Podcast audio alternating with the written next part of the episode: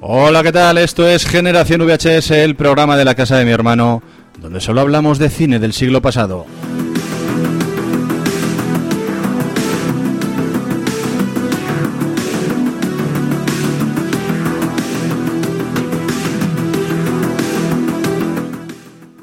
Terrorífico saludo de quien te habla, Michael Myers, acompañado de toda una Final Girl, nuestra reina del grito particular, Carlos Liquiñones. Muy buena, Charlie. ¿Por qué me haces esto? ¿Por qué me haces esto? Yo me preparo cada vez, digo, eh, esta vez no me va a pillar desprevenido con, Sí. con- con la presentación y luego, luego haces estas cosas.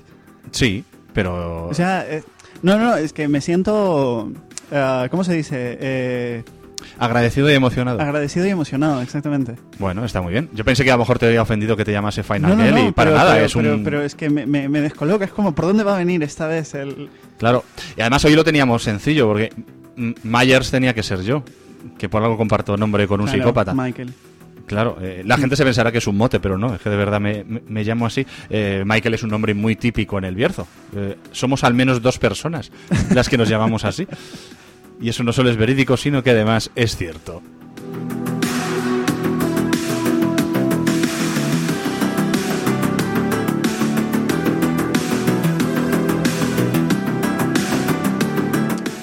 Bueno, y como estamos en unas fechas tan señaladas, la película de este mes no podía ser otra. Tampoco es cierto que, o sea, es cierto que no somos muy originales, no nos hemos estrujado demasiado la cabeza, pero teníamos ganas de hablar de, este Halloween de John Carpenter.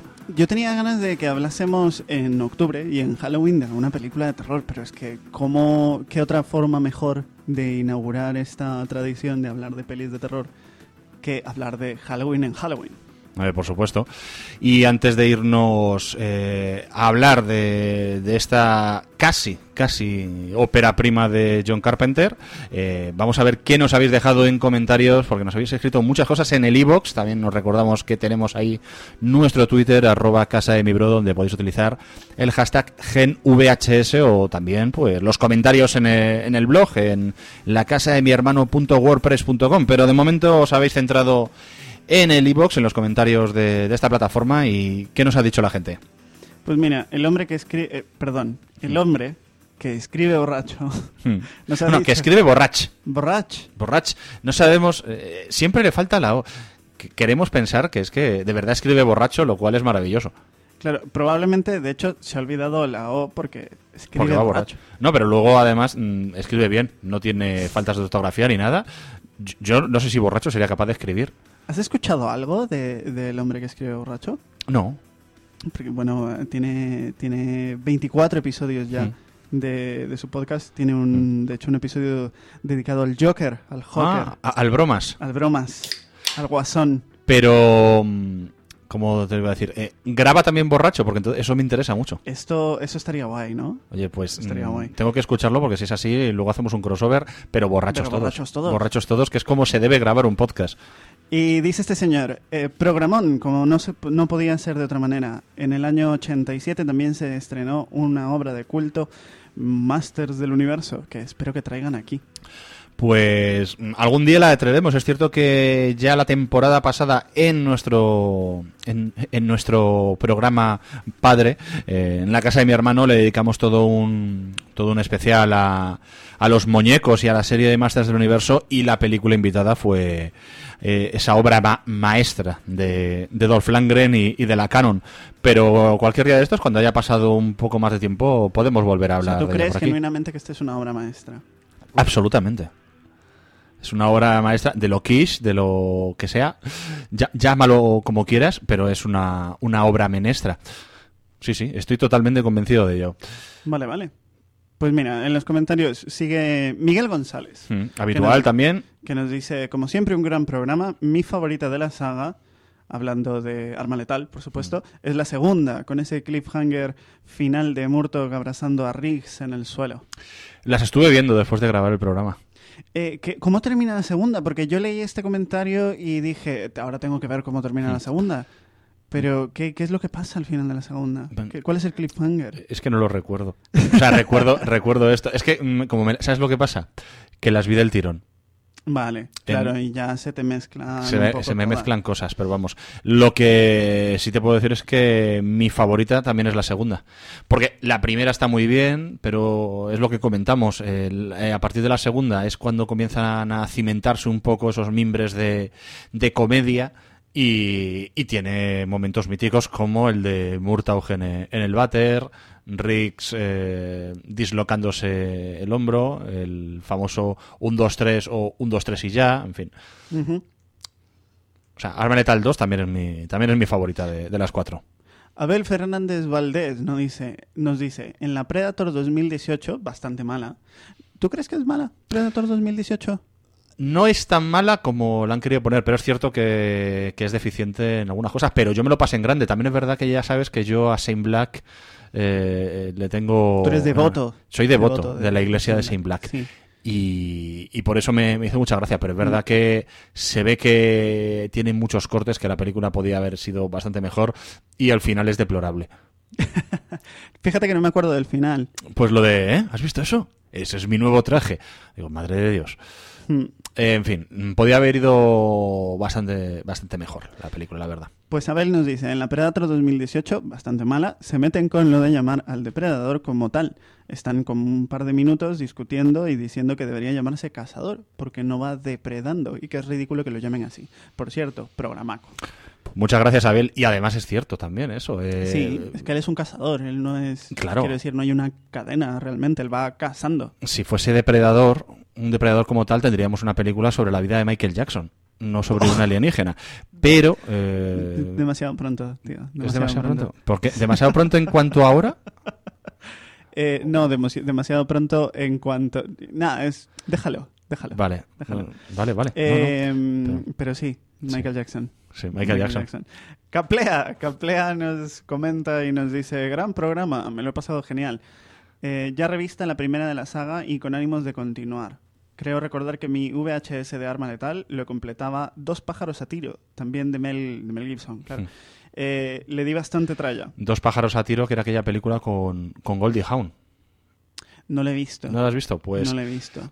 En la, en la portada salía Mel Gibson y Goldie Hawn y Mel Gibson con una pistola y claro, era la época en la que Mel Gibson repetía un poco el cliché de el papel de Riggs en otras en otras pelis. Estaba es una comedia curiosa.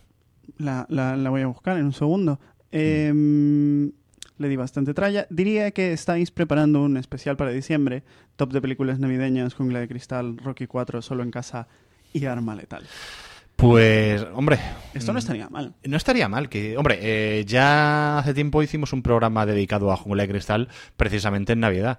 Y este programa lo estaréis escuchando eh, a partir de, del 31, a partir de Halloween. Eh, de cara a Navidad, hombre, pues no sé, de momento todavía nos quedaría el programa de finales de noviembre y para finales de diciembre, pues ya veremos con qué salimos, pero sí, de- debería ser una película navideña. Sí, aunque todavía, pues eso, no la hemos, no la hemos decidido. Todavía no, no lo hemos pensado. Se admiten sugerencias, de momento, Rocky 4 y Jungla de Cristal tachadas, oye, y Arma Letal también, a lo mejor solo en casa. Solo en casa estaría bien. Hombre, hace tiempo que no. Además, no hablamos nunca de pelis de niños.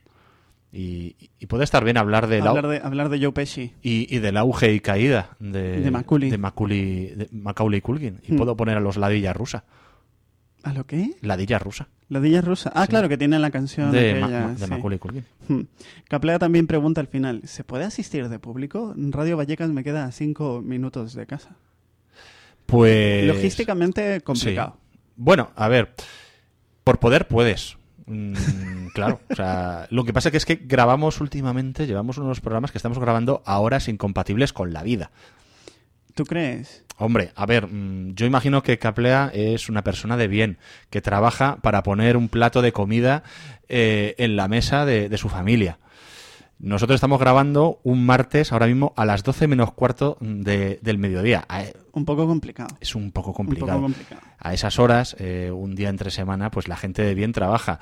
Eh, Charlie trabaja por las tardes y yo soy un degenerado, soy un parásito social que no trabajo. eh, porque no me quieren dar trabajo en ningún sitio. Entonces, mm, por poder puedes. Pero yo casi preferiría que en el caso de que vinieras, que en lugar de que vinieras de público, eh, que vinieras a hablar de la película que a ti te mole. Eso, eso, Eso, estaría guay. hombre, Eso estaría guay. Mientras Ah, más gente, mejor. claro. Esto es una fiesta Claro. al final. Claro, hombre, por supuesto, la, la fiesta de- del cine.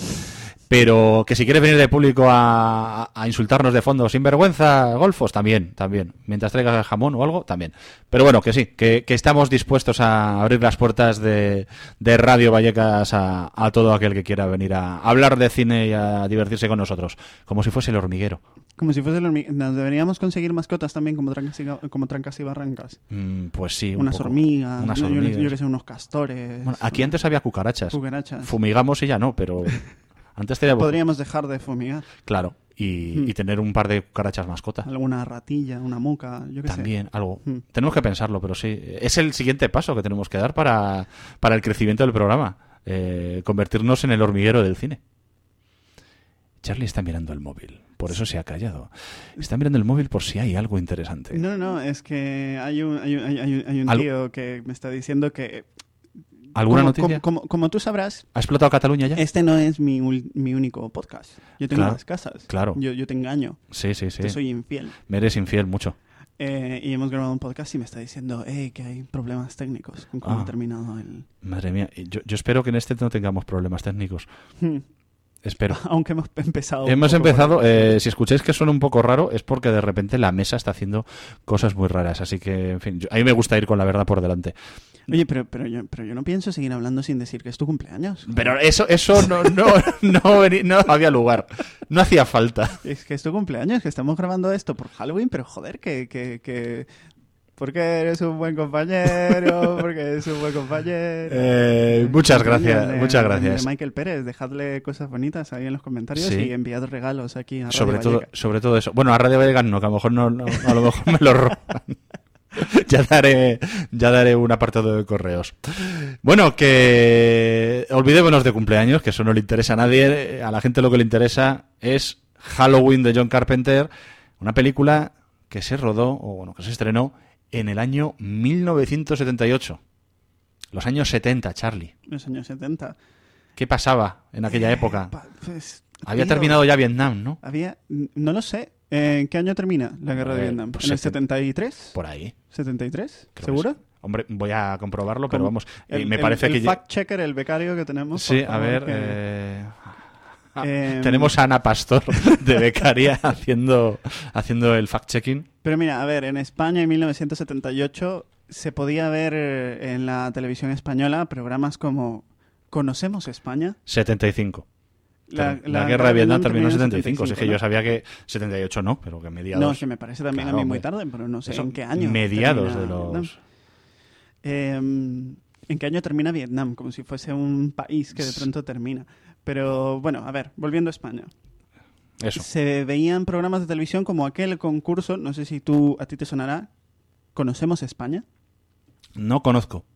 El, el concurso, digo. España un poco. La gente enviaba cartas a la televisión nacional y eran escogidos y luego pues era un concurso sobre cultura geográfica, histórica y popular del territorio español. Un programa de esos de los que los nostálgicos probablemente hubiesen estado muy orgullosos, ¿no? De conocer tu patria. Cuando hablas de nostálgicos. ¿Nostálgicos? ¿Qué, qué, cuál es- No, no, problema? porque sabes que. Uy. ¿Constitucionalistas? Esos. No, que como últimamente ese término, el nos- término nostálgico, en fin. Hmm. Es un poco. No, no, no, o sea, yo lo estoy usando con las connotaciones Ah, del proceso. ah vale, un vale, poco. no, con Ah, las y- connotaciones actuales. Sí, sí. vale, vale, sé. vale. Es un poco andanos, que esta gente Ujú. al final era, yo qué sé, gente, pues eso, que eran aficionados a trivia de historia, de folclore español y querían ir a ganarse unos, unos premios, unos dineros. Eh, y en, nacional, en la tele, porque Hmm. en el 78, claro, aquí solo estaba la 1 y la 2. Nada más. Eh, ¿Para qué más? ¿Para qué más? También se podía ver en la tele pública, pues, dos por dos, un programa de entrevistas en el que ya eh, ganaba notoriedad esta señora loquísima llamada Mercedes Milá. Yo del 2x2 no me acuerdo, yo me acuerdo del 3x4. Del tres Sí, por que era, cuatro. era- era un concurso donde Sí. empezó Julio Otero. Y luego Isabel Gemio. Ya, bueno, este es un programa de entrevistas, no es un Mm. concurso, pero, Ya, ya, pero se ve que la, la, el- la fórmula de los títulos en, Hmm. en programas televisivos pues siempre ha seguido el- No se complicaba mucho la vida, ¿no? No. Eh, en la tele Te- En general, aquí, series eh, que venían de fuera, se podían ver Vareta, que no sé si a ti te suena. Vareta. Vareta, que es una serie policial co- que protagoniza Robert Blake. Eh, se veían Los Ángeles de Charlie. Hombre, es así. Se veía el show de los teleñecos. También. La Frontera Azul. Esa ya no te suena. Es una serie japonesa que tuvo mucha fama aquí. Y de hecho tenía eh, se doblaba aquí en España. ¿Sí? Sí, sí, sí. La Frontera Azul. Y Mazinger Z. Hombre. Así, para los más peques y los- o, a los adolescentes frikis que les podían los mechas. Sí. De hecho, la gente recuerda con mucho con mucho pavor y bueno, mm, pavor no, con mucho odio que Mazinger Z debió terminar con un cliffhang- cliffhanger y al día siguiente en lugar de Mazinger emitieron Orthoway. No, Sí, y pero parece ser. joder. Yo es que no había nacido todavía. Ya, ya, ya. Entonces no, Pero- no vivía aquel trauma. Dios mío, pero eso es inaceptable, vaya. Totalmente. Orthoway, ya ves.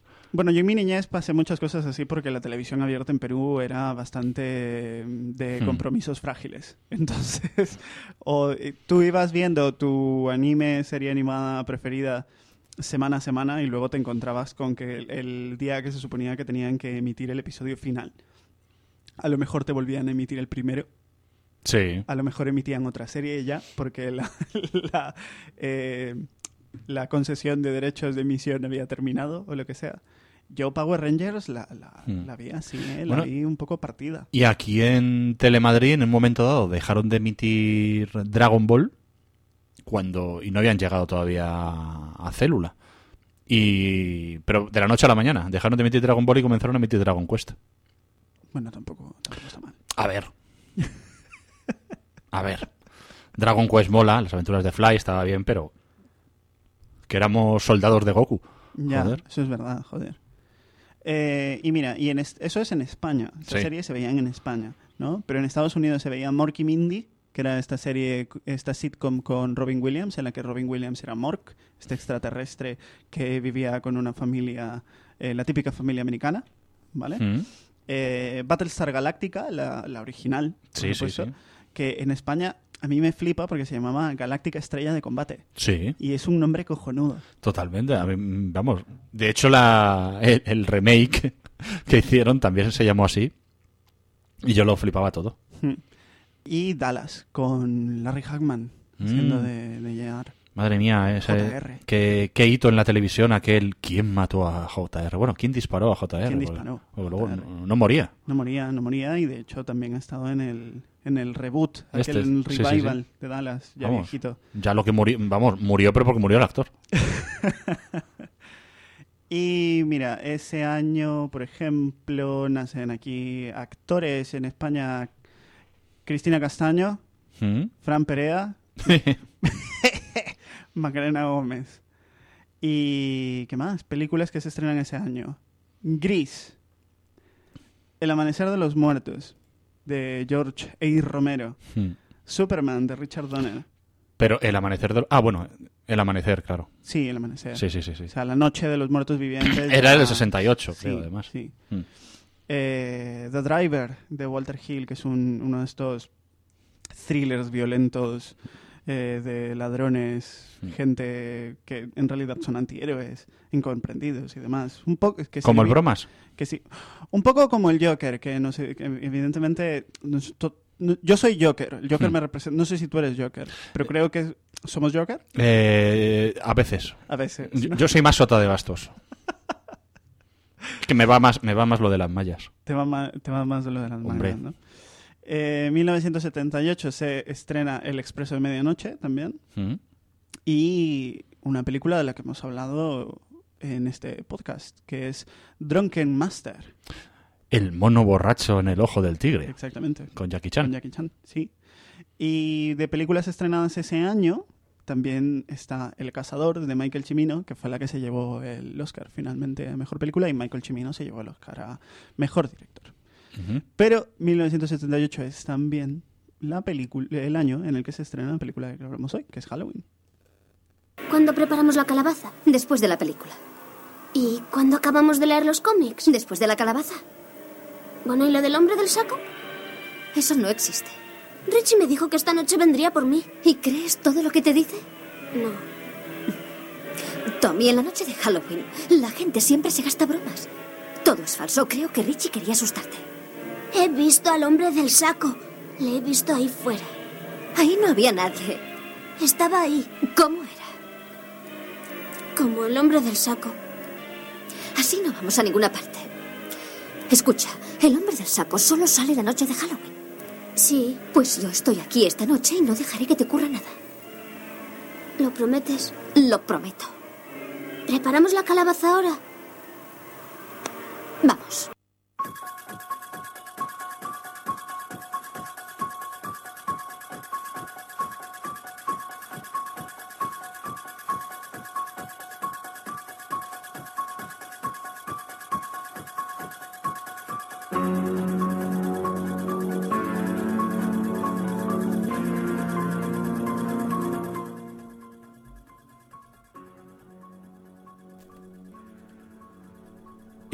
Halloween o La Noche de Halloween, como se tradujo aquí, que también se estrujaron mucho la cabeza. Película dirigida por John Carpenter, con también al guion junto a Debra Hill, que también hacía las labores a su vez de productora.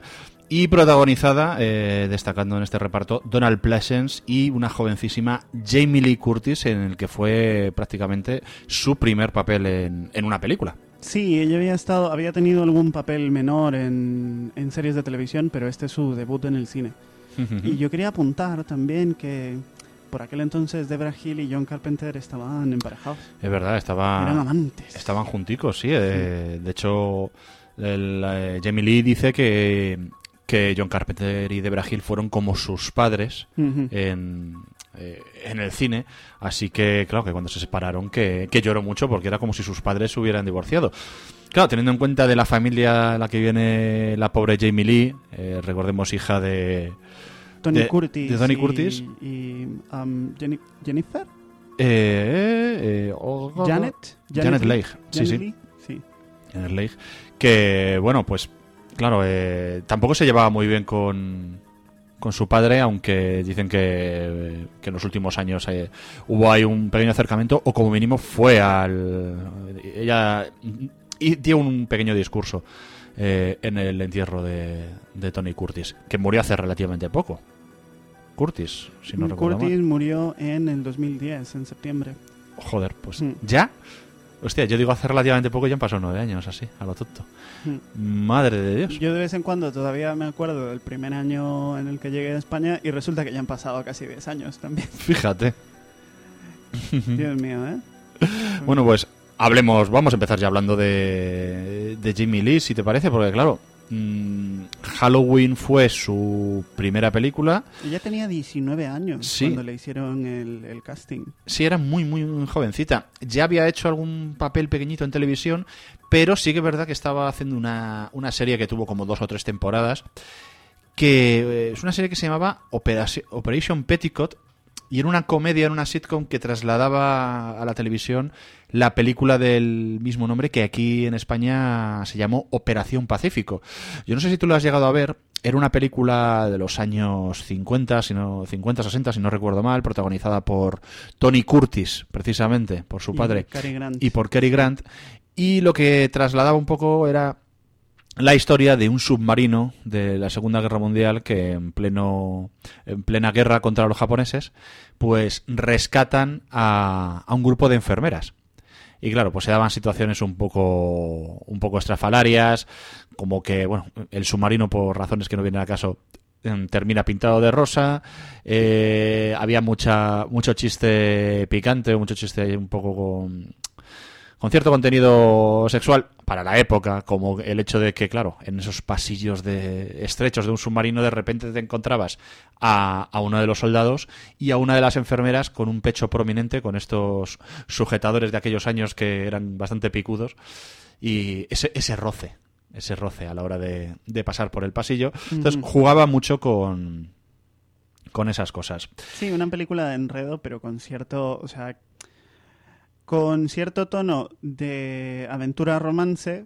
pero también de, uy, Vamos a hacer el chiste erótico por aquí, vamos a hacer el chiste erótico por allá. Hmm, Sí, era una, una película además que dirigía a Blake Edwards, o sea, uno de los maestros de, de la comedia americana.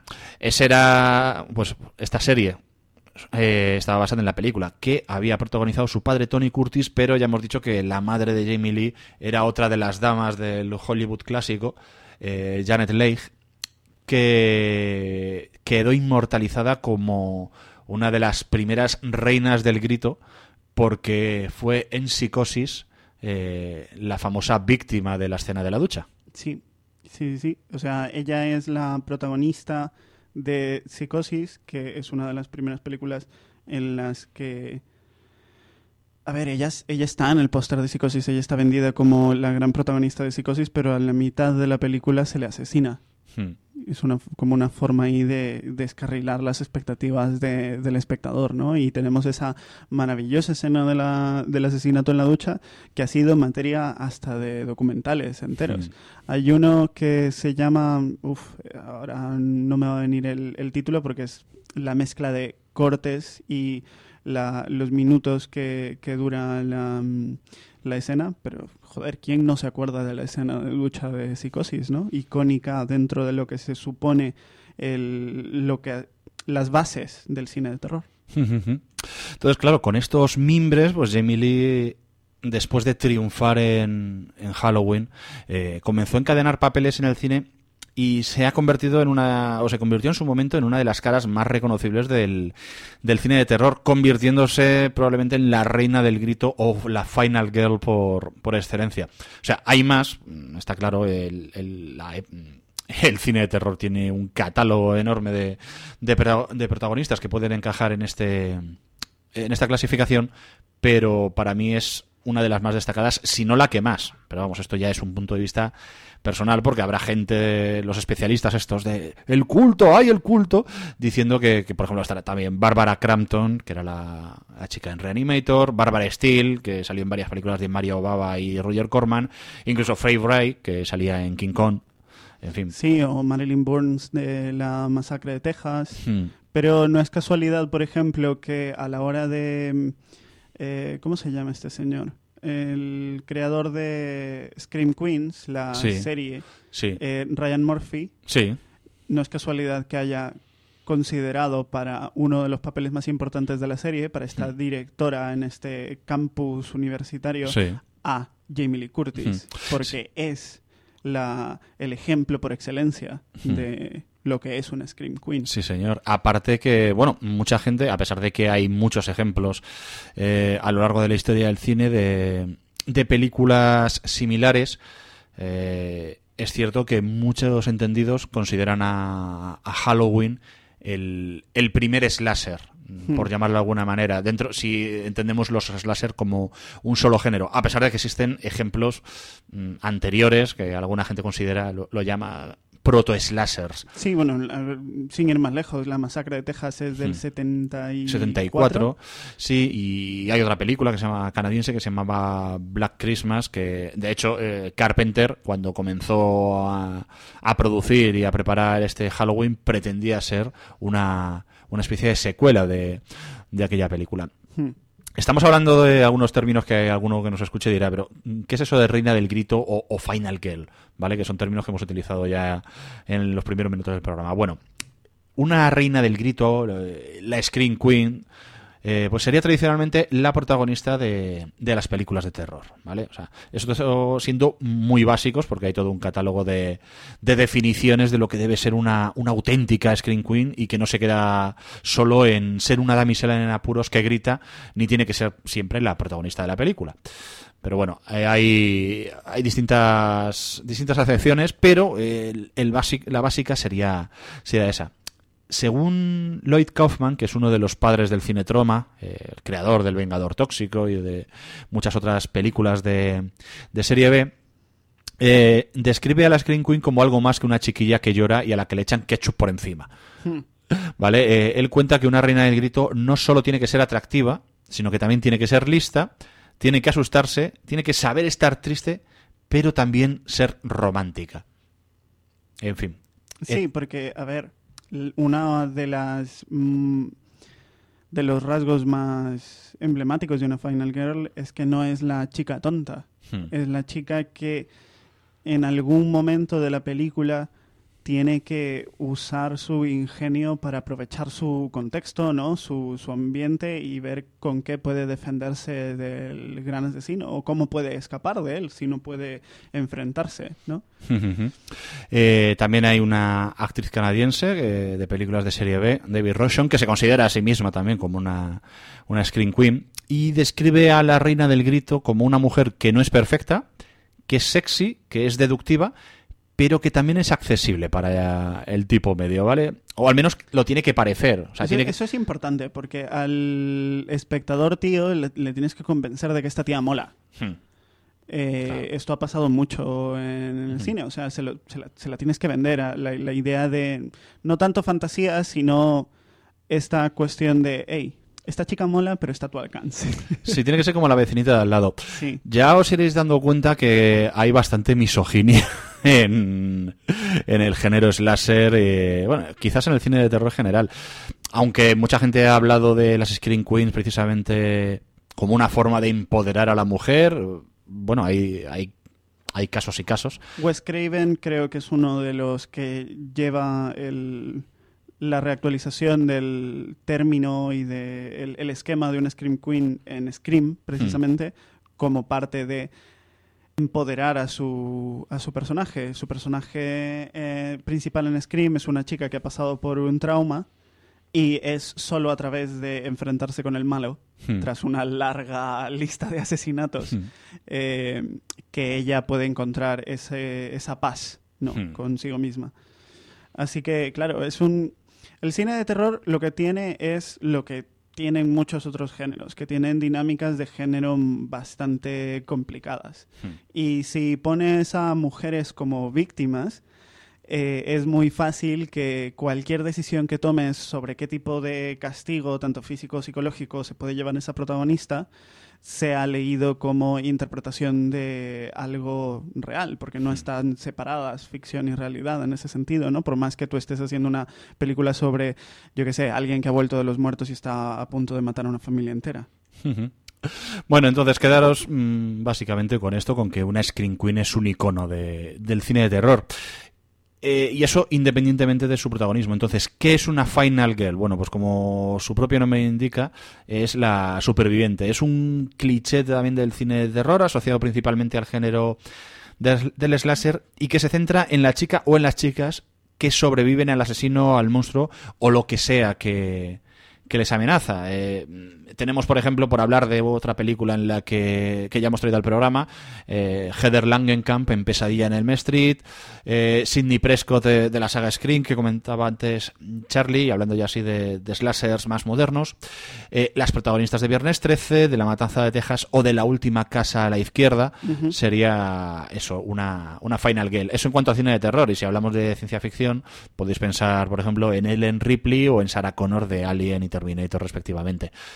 Y sí, Eh, que al final Ellen Ripley es una Final Girl. hmm. Yo nunca la había visto bajo ese bajo esa lupa, pero es que Alien no es otra cosa que una película de terror también. Efectivamente. Entonces es, es comprensible. Joder, es una Final Girl, es la que sobrevive al final, es la única superviviente del Nostromo. Y de hecho ni siquiera es la, aparentemente ni siquiera es la protagonista de la película, porque la primera de Alien es bastante coral hasta el momento en que solo queda ella para enfrentarse a- al xenomorfo. Sí. Y si quieren entender, o sea, quien sea que eh, nos esté escuchando en este momento, si quiere tener mayor entendimiento de cómo funcionan esos engranajes de el cine de terror clásico slasher, La cabaña en el bosque, la película de Drew Goddard, que eh, en la que también me- no sé si dirige o escribe Joss Whedon, me parece que escribe. Sí. El guion es de Joss Whedon con Drew Goddard y Drew Goddard es quien dirige. Al final es una deconstrucción de un montón de elementos. Entonces tienes referencias a muchas películas de aquel entonces, tienes referencias a Evil Dead, tienes referencias a, pues eso, em, Viernes 13, a Hellraiser, y te explican, porque es parte esencial de la, drama, de la trama, qué es una Final Girl, ¿no? Y por qué sobrevive la Final Girl. Ahora, ¿quién es quien explica qué es una Final Girl en esa película? Sigourney Weaver. Totalmente. que es en un giro maravilloso. Y además hay otra película que es de 2015 que es muy muy recomendable, yo me lo pasé genial cuando la vi y creo que fue además una de las triunfadoras del, del Sitges de, de aquel año, que se llamaba precisamente The Final Girls que se ríe un poco de todos esos tropos, que además eh, tiene un punto que recuerda a El último gran héroe y, y está realmente bien. O sea, buscadla si podéis, The Final Girls, que, que es genial. O sea, te Sí. diviertes muchísimo. Para La- verla en un Halloween, en una noche como, como la de Halloween y hacerte un maratón de pelis de terror, si queréis huir un poco de, de lo habitual, eh, es una recomendación. Hmm. Le damos el sello desde aquí. Sí, sí, sí, desde aquí aprobamos. Totalmente. Además, yo qué sé, yo siento debilidad por esas películas que tienen un toque un poco meta. Hmm. Sí, siempre, sí. siempre que esté bien hecho es como, joder, qué bonito esto. Mm. ¿eh? El cine hablando de cine. Sí, por eso Final Girls mola mucho y Cabin in the Woods tiene un toque meta pero distinto. No habla tanto de cine, pero sí también de todos esos, esos clichés y están muy muy bien. Bueno, teniendo claros ya esos dos conceptos, pues tras Halloween, eh, Jamie Lee Curtis se convierte en un icono del cine de terror. Eh, es una reina del grito, una Final Girl. Y eso se ve en el resto de, de películas, porque mm, después de Halloween la hemos visto en La Niebla, también de John Carpenter, en Prom Night, en El Tren del Terror, Carretera Mortal, y todo eso antes de volver al papel de Laurie Strode en Halloween 2, Sanguinario, Sanguinario. como la tradujeron aquí, Sí. que es de 1981. O sea que en tres años se, Jamie Lee se, se labra una carrera dentro, de, dentro del cine de terror. Mm, Sí. Hasta que llega el 83 y allí la cosa cambia, porque allí eh, aparece en Entre pillos anda el juego, que era una comedia con Eddie Murphy y Dan Aykroyd, Training Places. sí, dirigida por John Landis, por la que también se lleva un BAFTA. Y ahí, a- aparte de, de que comienza a verse esa vis cómica que tiene Jamie Lee, también comienza a despuntar un poco como, como icono sexual. Es que está buenísima. Está, buenísima esta señora. O sea, yo estoy esperando que te calles simplemente para, para hacer ese apunte. Está- sí, sigue estando buenísima. Está, está increíble. Sí. A su edad todavía está muy bien. O sea, es una, ahora tiene, tiene, tiene sus canas, es una señora de 60 años, Sí. pero es que, Dios mío, durante... ¿Dónde- ¿Cuál fue la primera película en, que- en la que tú recuerdas haber visto a Jamie Lee Curtis? Pues realmente en un pez llamado Wanda. Vale, Porque yo en aquella edad, eh, en aquellos tiempos yo no veía pelis de terror. sí, sí, sí. Eh, no, no, no, pero es que en un pez llamado Wanda, por ejemplo, está muy atractiva. Sí, ya, mm, claro, ya va tirando de, de esa imagen. Bueno, como recordaban en Scream, eh, muchos. eh, es cierto que, que el slasher como género tira mucho también de mostrar a, a jovencitas semidesnudas. Es, eh, uno de los elementos más eh, clichés del slasher es que tiene que haber sexo, tiene que Hmm. haber desnudos. Claro. Que es una cosa que luego, por ejemplo, Brian De Palma, cuando hace sus thrillers psicológicos, pues se aprovecha de ello Hmm. y muestra las tetas que le da la gana. Claro, pues mucha gente pensaba que, claro, que Jamie Lee venía también de, al venir también de ese mundo, pues que era ahí donde, donde había comenzado a, a mostrar carne, por llamarlo de alguna manera. Y no, ella realmente no enseña nada. no, En- solo en- en Entre pillos anda el juego. Ahí sí que tiene una escena en la que mm, se quita la ropa y sale, sale en toples. ¿Sabes cuál fue la primera película en la que yo vi a Jamie Lee Curtis? Mentiras arriesgadas. Claro. Es Hmm. que mucha gente recordará a Jamie Lee Curtis como la, la mujer de Arnold Schwarzenegger en Mentiras Arriesgadas y tenga en la cabeza esa eh, escena maravillosa del... Del baile, Del baile. con el que intenta... Bueno, no intenta seducir, es que ella se está haciendo... Cree que su esposo ha desaparecido Hmm. y está haciendo por recuperarlo. Tiene que, tiene que pasar como por un trámite. No, es más bien porque ella estaba como flirtea ella estaba flirteando con, con un vendedor de coches que interpretaba a Bill Paxton cuando ella pero ella pensaba de verdad que era un un, un espía entonces eh, mientras por su lado Schwarzenegger se piensa que, que ella le estaba poniendo los cuernos con él cuando lo único que se da cuenta luego que lo que necesita es vivir una aventura salir de ese de- Porque ella es de- muy así mojigata. es, ya no- es una ama de casa mojigata sin o sea, anclada en la rutina, su, se piensa que su marido es igual y sin embargo su marido es un agente secreto. Es el puto chuache. Es el puto Chuache. Y claro, cuando Chuache se da cuenta de eso y ve que lo que necesita para salvar un poco su matrimonio es ponerle un poco de picante en la vida de su mujer, le dice, bueno, pues mm, para que no acabe usted en la cárcel por haber estado colaborando con el terrorista Carlos el Chacal, que se lo inventa ahí de mala manera, Mm. mm, tiene que hablar, con, eh, tiene usted que infiltrarse y con otro narcotraficante o terrorista o lo que sea y poner un, un chip para de- debajo del teléfono de su hotel para eh, que le podamos intervenir las llamadas. Y se tiene que hacer pasar por prostituta. Ay, es cierto. Y además, este es un, un, un momento en el que se supone que, que Schwarzenegger creo que está a punto de, de decirle la verdad. Claro, eh, porque cuando ella va a la habitación del hotel, pen- el, es Schwarzenegger el que le está esperando allí, pero además con, un, con una grabadora con frases eh, grabadas por otro tío de, de la agencia. Para que no le identifique la voz. Claro. Y claro, y en esa escena, esa escena es genial. Primero, o sea, desde el punto de vista sensual lo es porque ves como Jamie Lee Curtis en un momento pasa de ser la ama de casa mojigata a una tía sexy en un momento, gracias a quitarse las mangas de, del vestido y, y usar el agua de un florero. Para, Para mojarse el pelo. mojadito. Claro. Mm.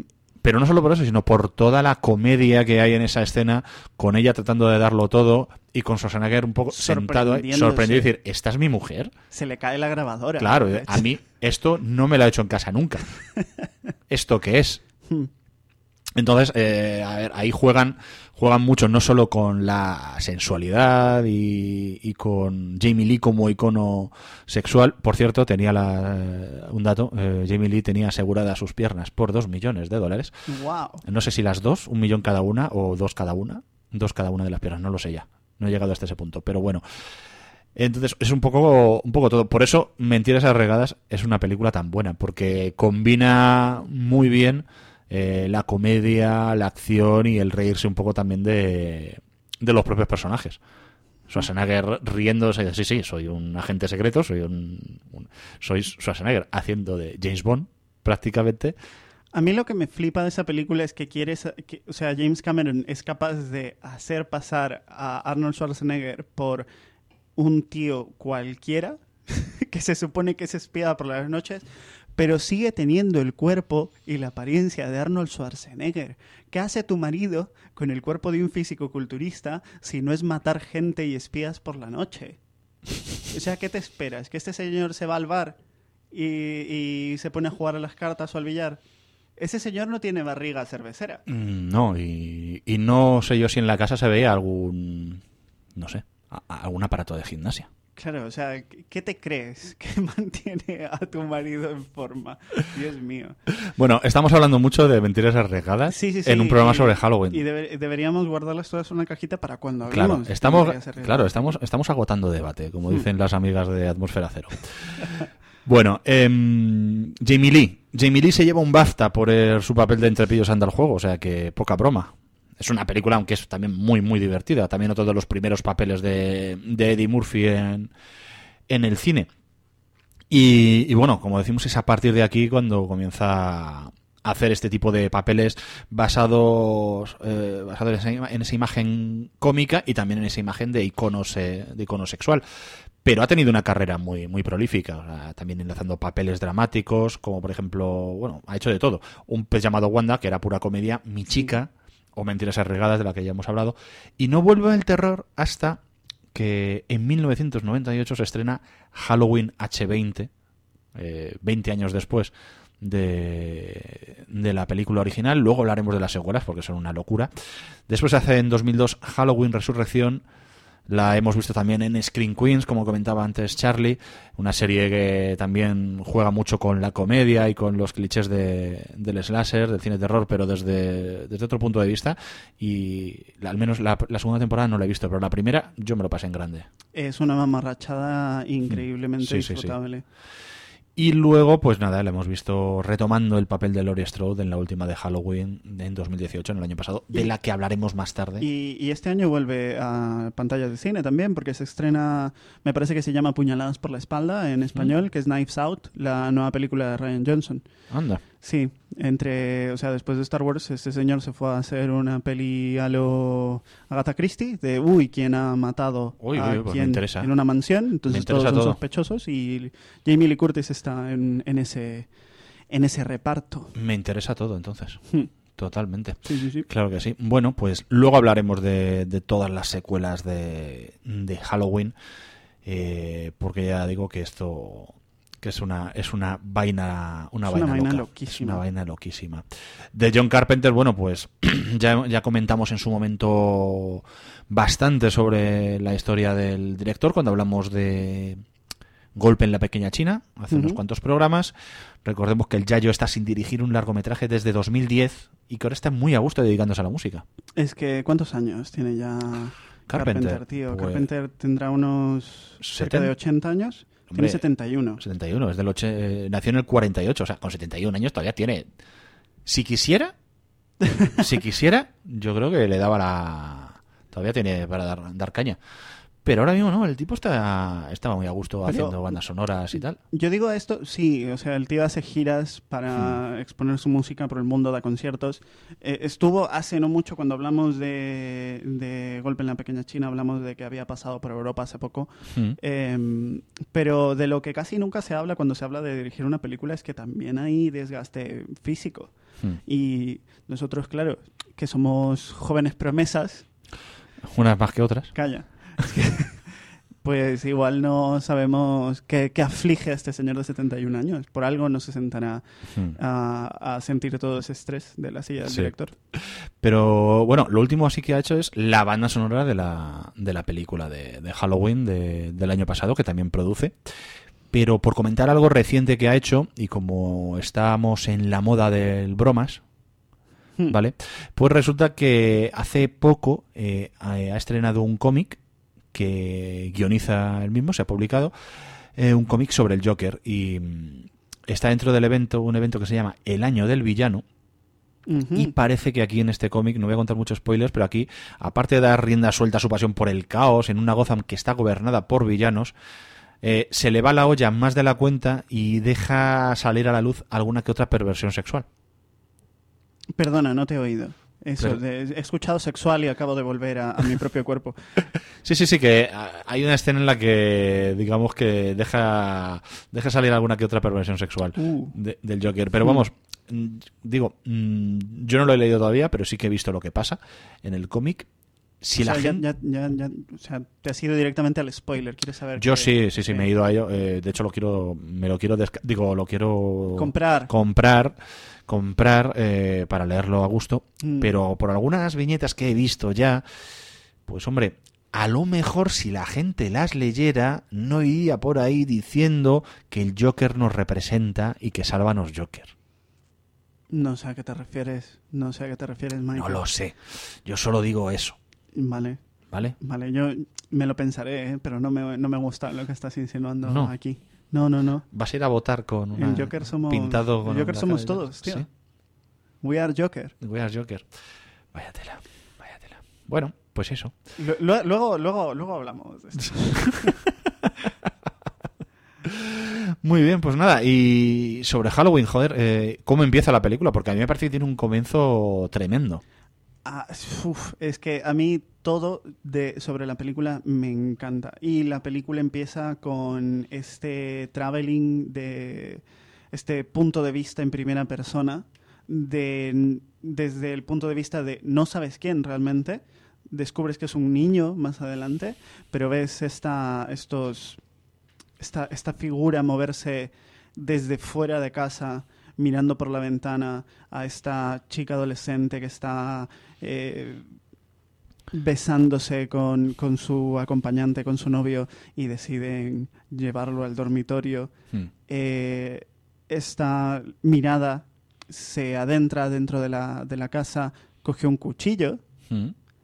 sube hacia donde están las voces y demás. Curiosamente todo termina muy rápido en el dormitorio. Eso te iba a decir que en lo que al niño le da tiempo a, a dar media vuelta, a, a rodear el edificio, a entrar en la cocina y Coger coger, el cuchillo, cuchillo. el, el chico ya se va. El chico ya está allí, Baja por las escaleras se va. poniéndose la O sea, camiseta. es que se ha ido muy rápido. Sí.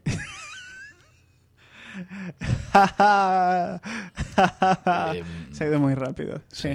sí, sí.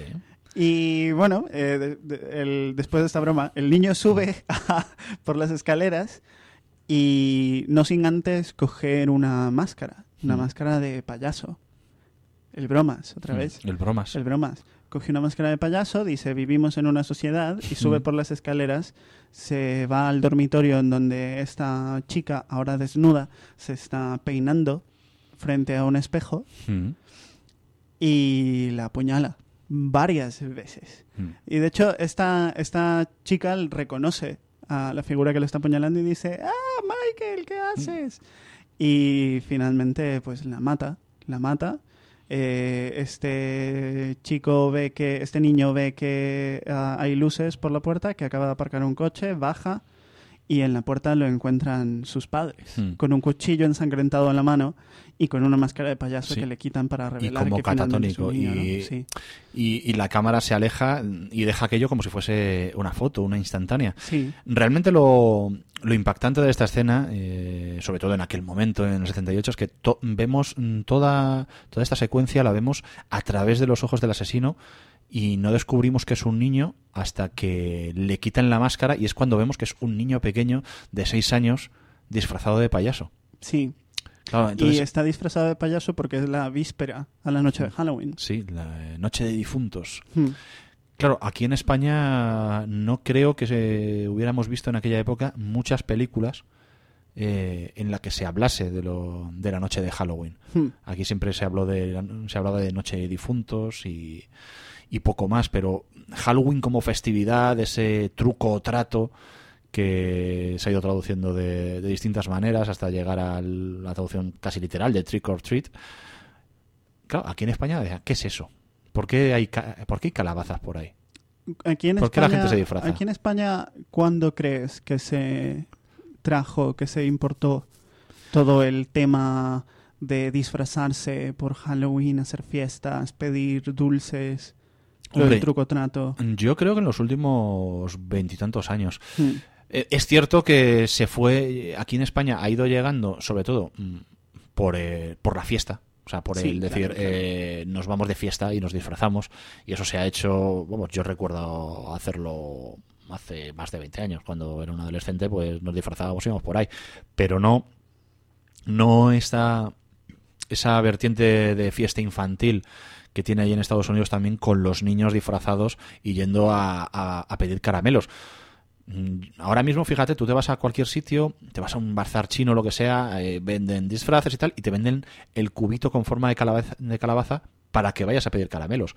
Si el día de Halloween, la tarde, noche de Halloween, vienen a mi casa unos niños disfrazados y me dicen truco o trato, eh, como no les dé una loncha de salchichón, no sé qué les voy a dar. Porque yo creo que todavía no ha calado en, en España la, la otra parte de la fiesta, que es decir, oye, mm, voy a comprar caramelos por si vienen niños. Sí, sí, sí, sí, es verdad. Hay más eh, idea de fiesta de jóvenes, pues Hmm. eso, fiestas de disfraces en las que vas con tus amigos a emborracharte. Claro, o de ir a disfrazar eh, o de disfrazarte en el colegio con los niños pequeños. pues, Sí. de- pues, eh, como es Halloween, Pero hay que ir todos disfrazados. Pero lo de ir a pedirle caramelos al vecino y que el vecino esté listo para, Claro. para que los niños lo visiten, eso, eso no. Mm.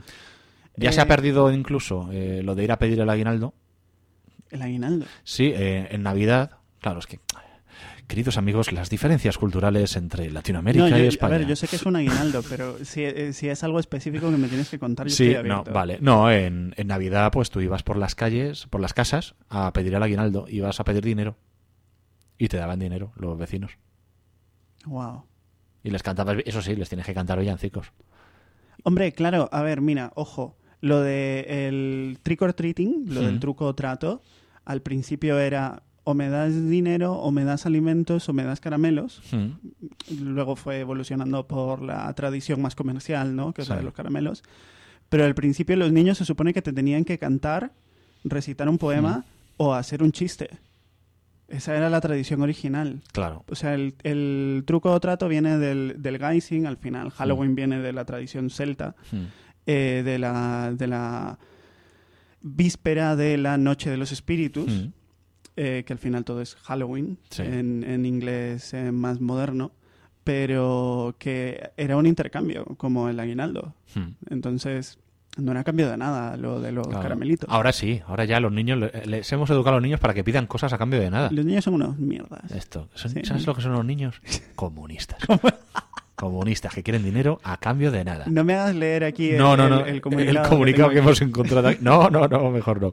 Bueno, pues entonces, claro, esto en. eh, yo creo que esta sería una de las mm, primeras veces que se vería eh, esta fiesta en, en España de una forma tan directa. O sea, porque probablemente decoraciones de Halloween y tal se habrán visto en otras películas, pero quizás el enmar- al enmarcarse en la acción durante esta fiesta era lo que la gente podía decir, bueno, ¿y, y esto qué es?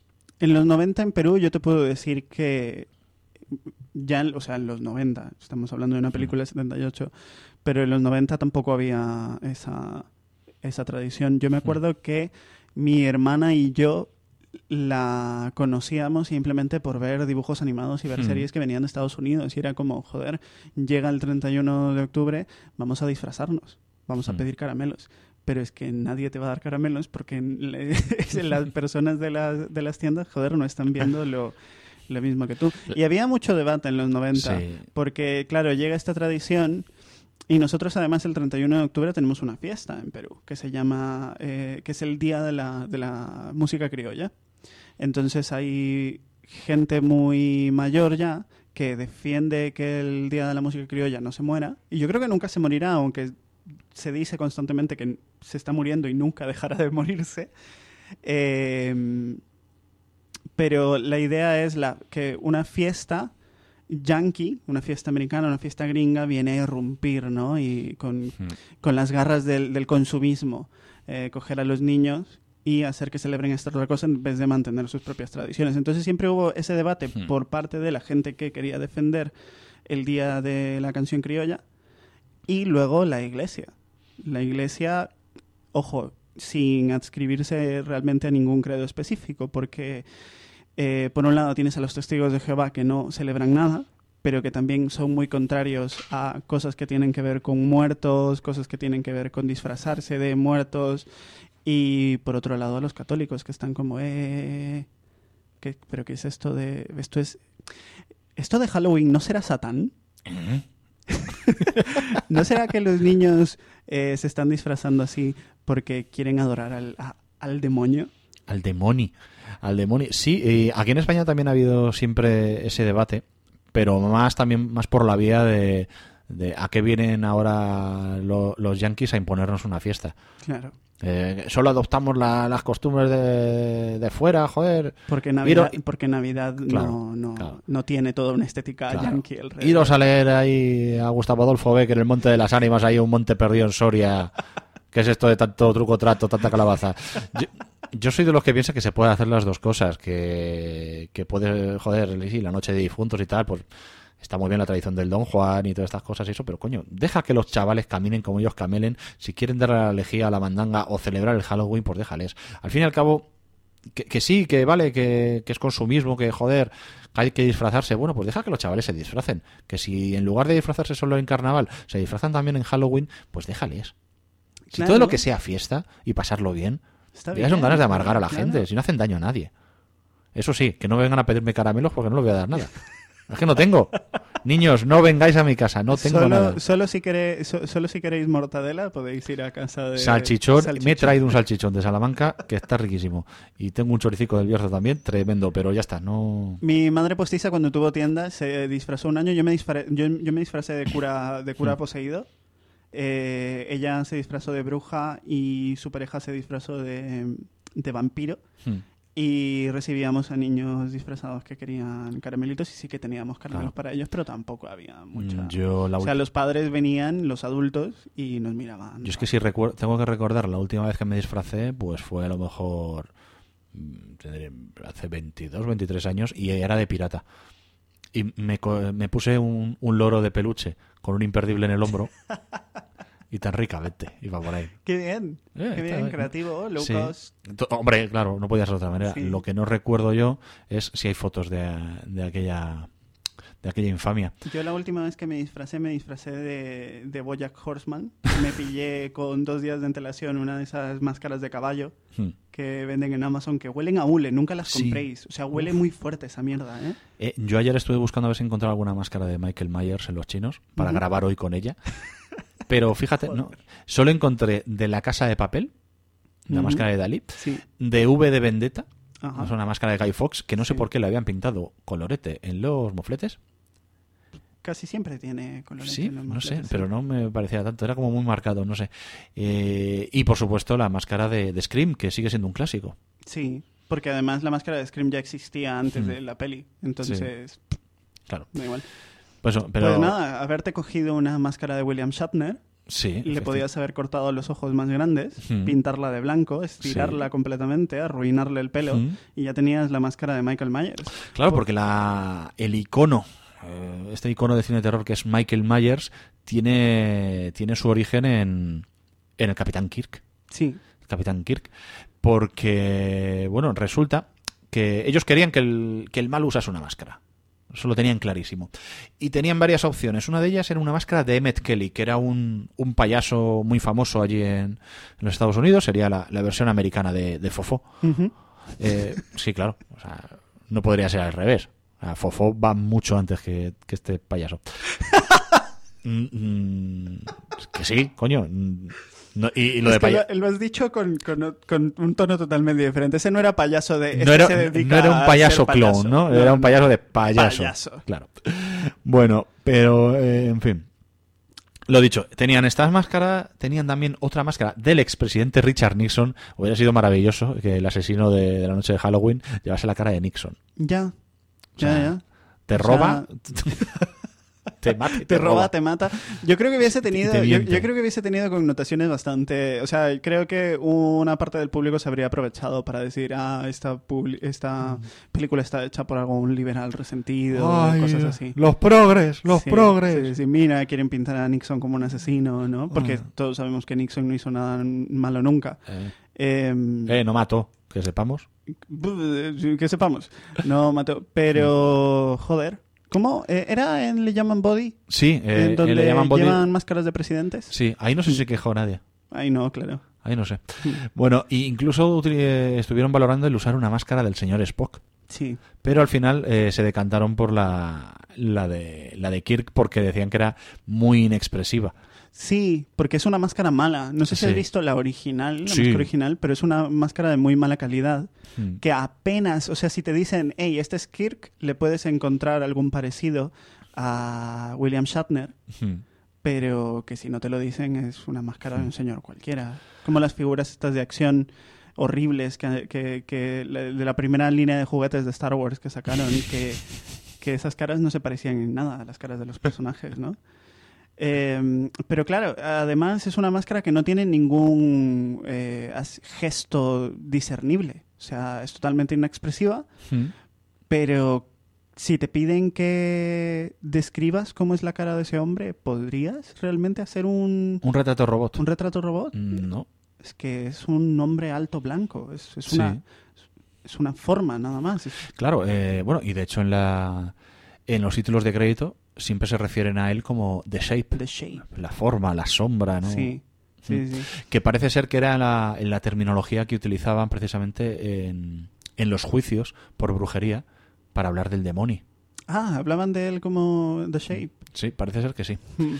Entonces, bueno, pues cogieron, como ha dicho Charlie, eh, esta máscara del Capitán Kirk, le quitaron las patillas, le revolvieron el pelo, la pintaron de blanco, le abrieron los ojos para que claro, el actor pudiera ver, ver mejor y, y nada, pues con una máscara de dos dólares crearon todo un icono de, del cine de terror. Y, y esto también tiene relación a que esta es una película de muy bajo presupuesto. Ya Sí. hemos hablado aquí muchas veces de cómo Carpenter se las ha arreglado para hacer películas independientes, de producción independiente, porque no eran los grandes presupuestos que se llevaban en Hollywood durante esa época. Y esta película, el presupuesto inicial eran 300 mil dólares. Sí, subió luego un poco más por el sueldo de Donald Pleasence, pero sí. Sí.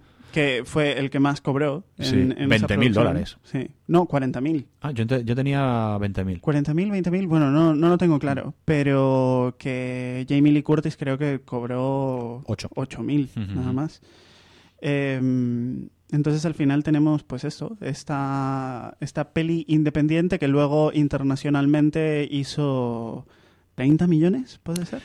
Eh, internacionalmente no sé, pero sí que en los Estados Unidos recaudó casi 50 millones de dólares. De los de entonces. Uf, Claro, o sea, solo ajustas a la inflación y uff, sí, de hecho, ajustado a la, a la inflación, parece ser que se convirtió en la película independiente más taquillera de todos los tiempos. Serían como unos 150 kilos.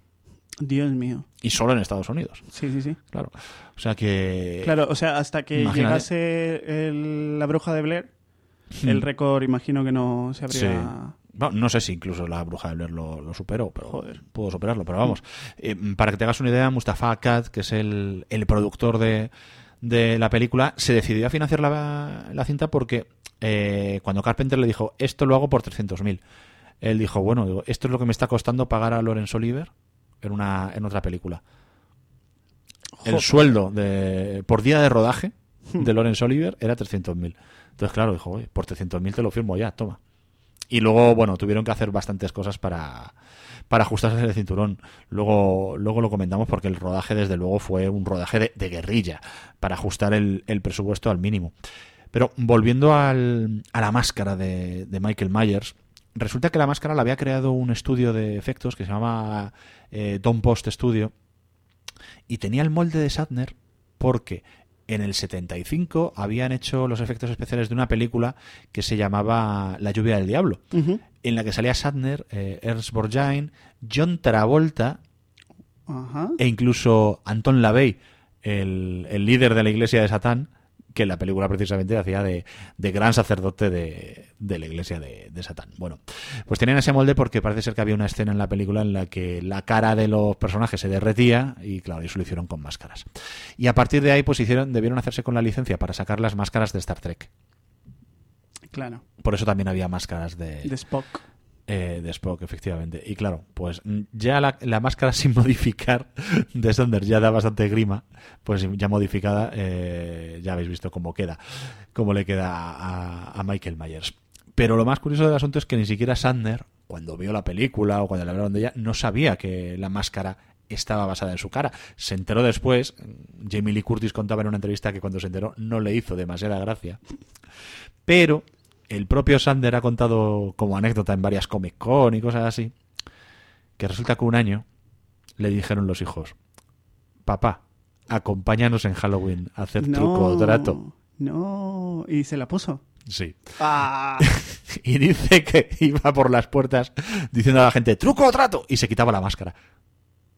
Claro, tenías la máscara de Mike Myers, se la quitaba y veías Y a William William que también, pues eso. Mm. que les cantaría algo recitando o algo así para darles el susto.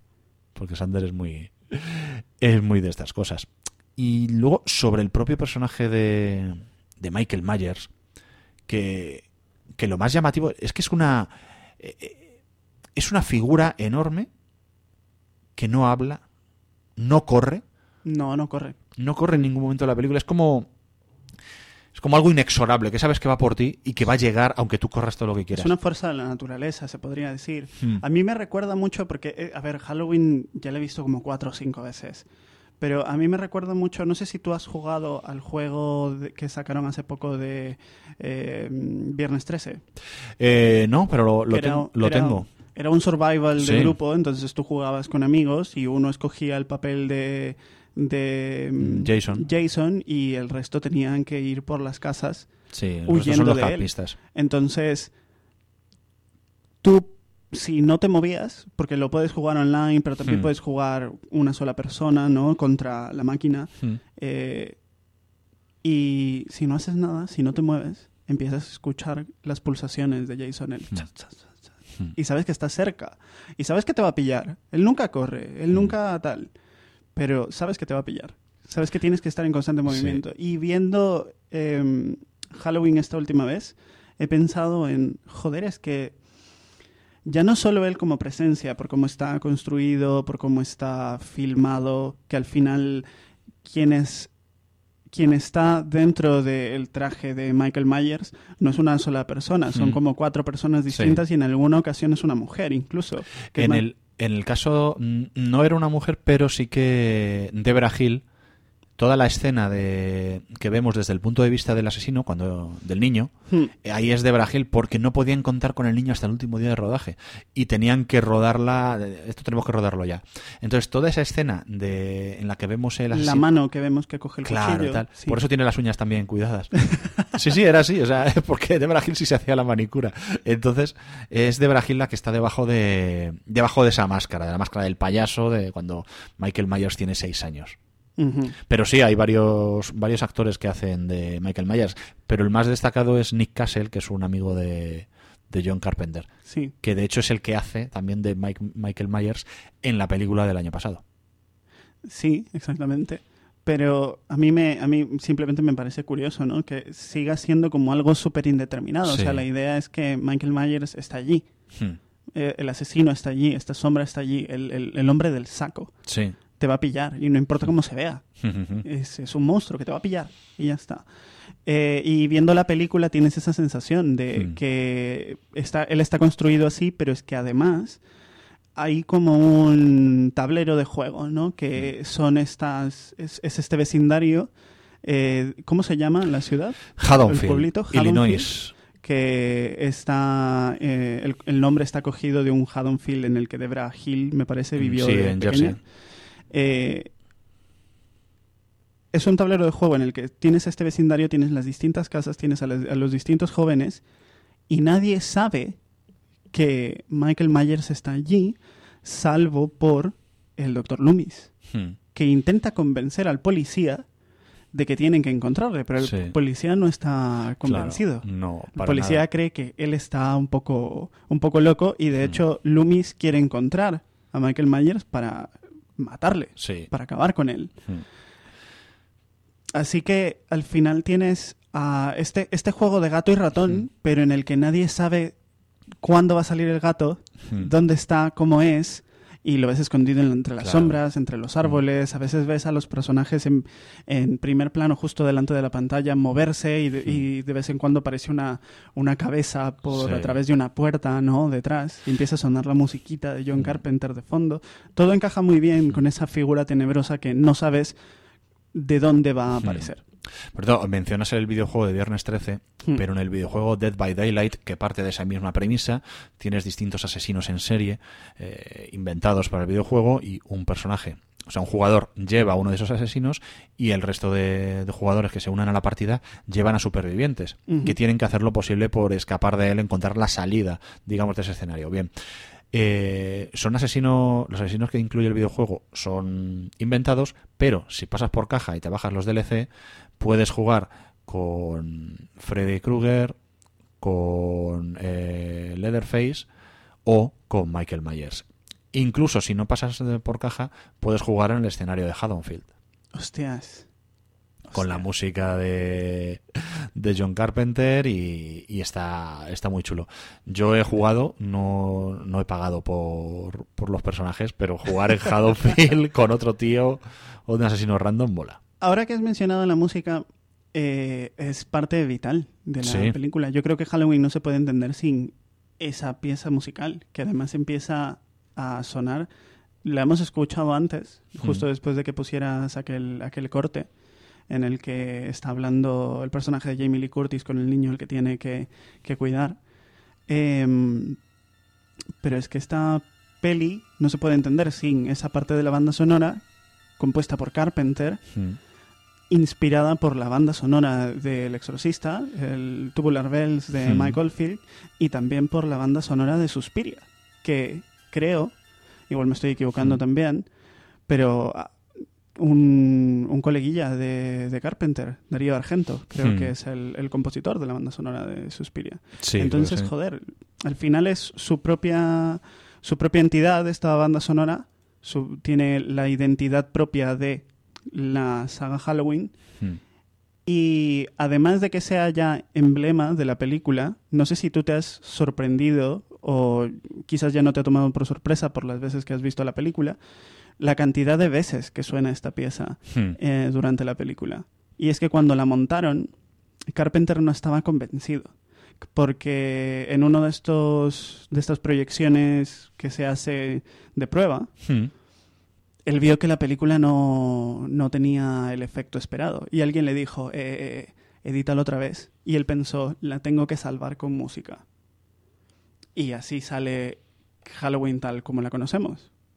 Que en cada aparición, en cada leve asomo que tiene Hmm. el personaje de Michael Myers, empieza a sonar esta, esta banda sonora, ¿no? Sí, una banda sonora que además dice que compuso en, en cuatro días. La- es cierto que tampoco tien- tiene muchas variaciones, es cierto, pero, pero sí que es una presencia más. Es que toda la película, hasta que digamos empieza a romper eh, con esta, con la ola de asesinatos de Myers, es siempre, siempre se basa en eso, en una forma, en una presencia que está persiguiendo a, a los adolescentes. Porque durante toda la película hasta que Myers empieza a matar, él va siguiendo, se encapricha de, de Lori y de sus amigos, algo a lo que dan una cierta explicación en las secuelas, pero él se encapricha, vuelve a, él vuelve a casa, porque claro, recordemos que bueno, la peli empieza con, con Myers siendo un niño, matando a su hermana.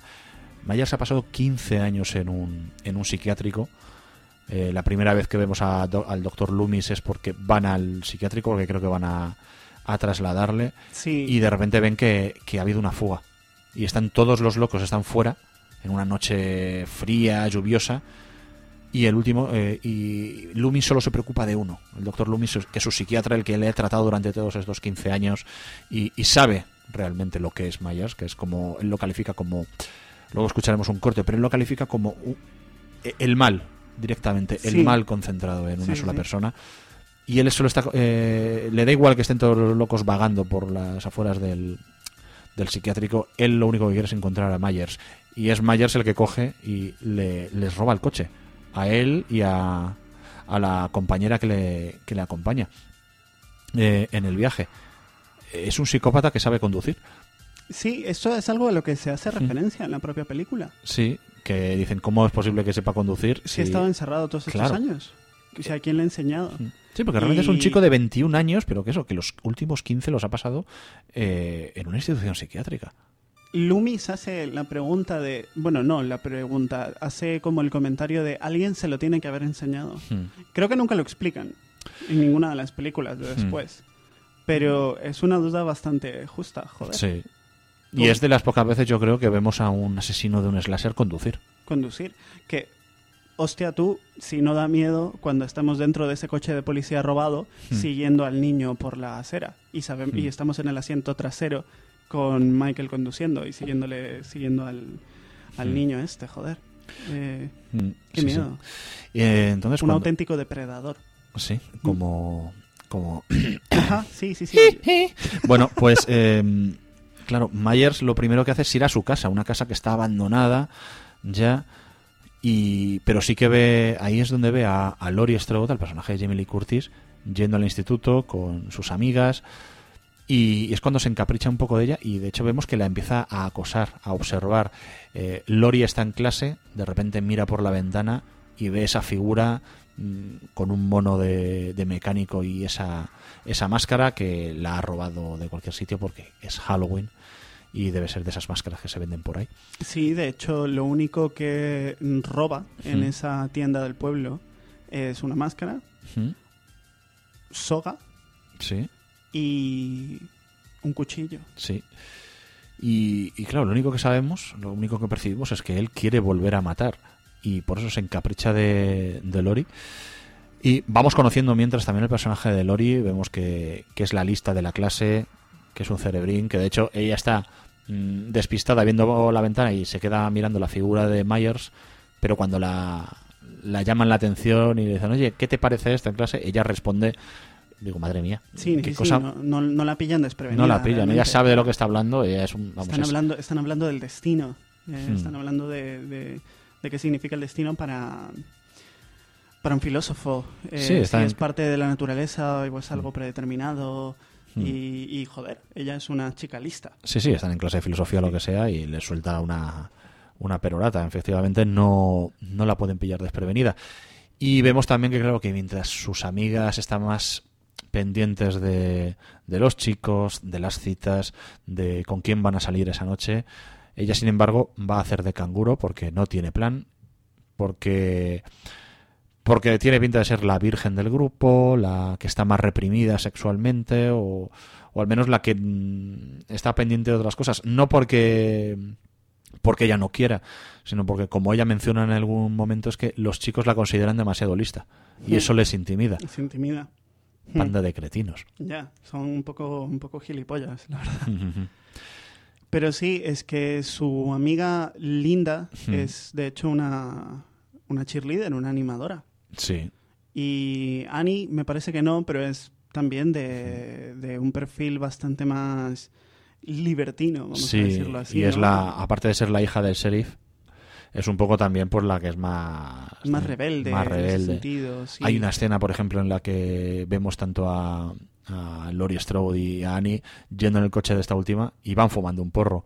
Y mientras ella va fumando sin problema, Jamie Lee, eh, cada vez que fuma, pues... Empieza a toser, Empieza a toser, sí. como que no tiene mucha costumbre. Claro. Y luego, pues encima, ay, se encuentra con el, con el padre, se encuentra con el sheriff y dice, ay, apágalo y abre la ventana. Y, claro, y el padre se acerca, se acerca al coche y empieza a hablar con ellas. Digo, madre mía, digo, eso tiene que oler. Y no se da Eso- cuenta el eso padre que es policía. seguro, vaya, o Hombre, sea, vaya policía de mierda también, ¿eh? o eso o, o decide callarse. O decide callarse. Sí, Pero- yo creo que decide callarse porque está más preocupado por Loomis, que Loomis ya ha Hmm. llegado al pueblo y Loomis le está diciendo eh, que aquí ha pasado algo jodido. Sí, y es que... quien se ha llevado estas cosas puede ser peligroso. Hmm. Te advierto que puede causar más problema del que tú te esperas porque el policía inicialmente cree que quien se ha metido a esa tienda a robar lo que han robado, esos, esos eh, artículos, la soga, la máscara y el cuchillo, son unos niños que quieren Hmm. jugar una broma. Claro. Es que si, si entendemos a Michael Myers como la, la representación del mal, el doctor Loomis, el doctor Samuel Loomis, el personaje que interpreta Donald Pleasence, sería una especie de, de Van Helsing. Sería un poco ese equivalente, sería, eh, sería ese padre Merrin en El Exorcista. Eh, Sí, su un- antítesis. Es, eh, es- el- es un cazamonstruos Sí. al final, sí. Sí, sí, sí. Y- Por más que no sea el ejemplo del bien, es un, es un personaje eh, que, cree, que se cree destinado a hacer justicia, ¿no?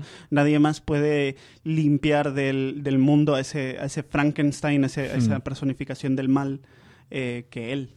De hecho, es un, es un psiquiatra mm, que lleva pipa.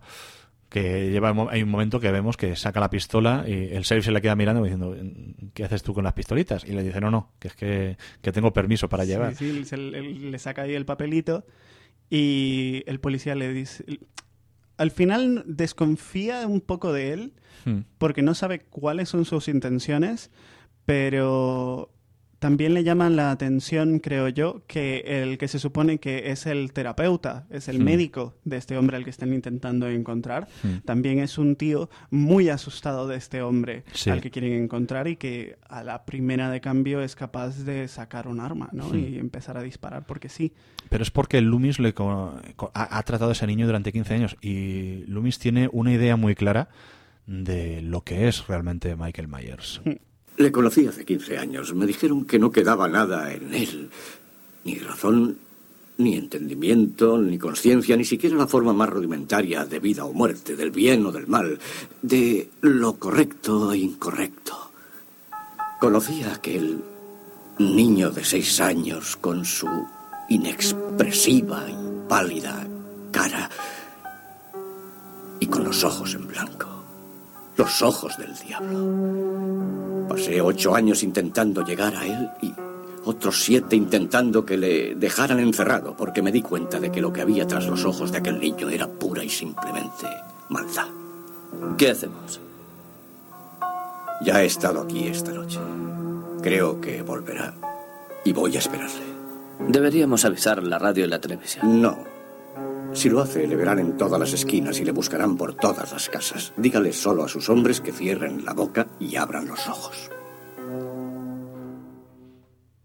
Es curioso porque aquí Loomis todavía opta por la por la discreción, por no, no alertar a la gente, mientras que luego en las secuelas es el primero que dice, avisen, avisa a todo el mundo, toque de queda, que se permanezcan en sus casas, que viene Michael Myers. Sí, sí, sí. eh, yo creo que se siente responsable. No porque él lo haya creado, no porque él sea, digamos, el eh, parte del origen de Michael Myers, pero el hecho de, de, que él sea quien lo trata, él sea quien tiene que estar limitándolo todo el tiempo, ¿sabes? Hay allí un parte de culpa.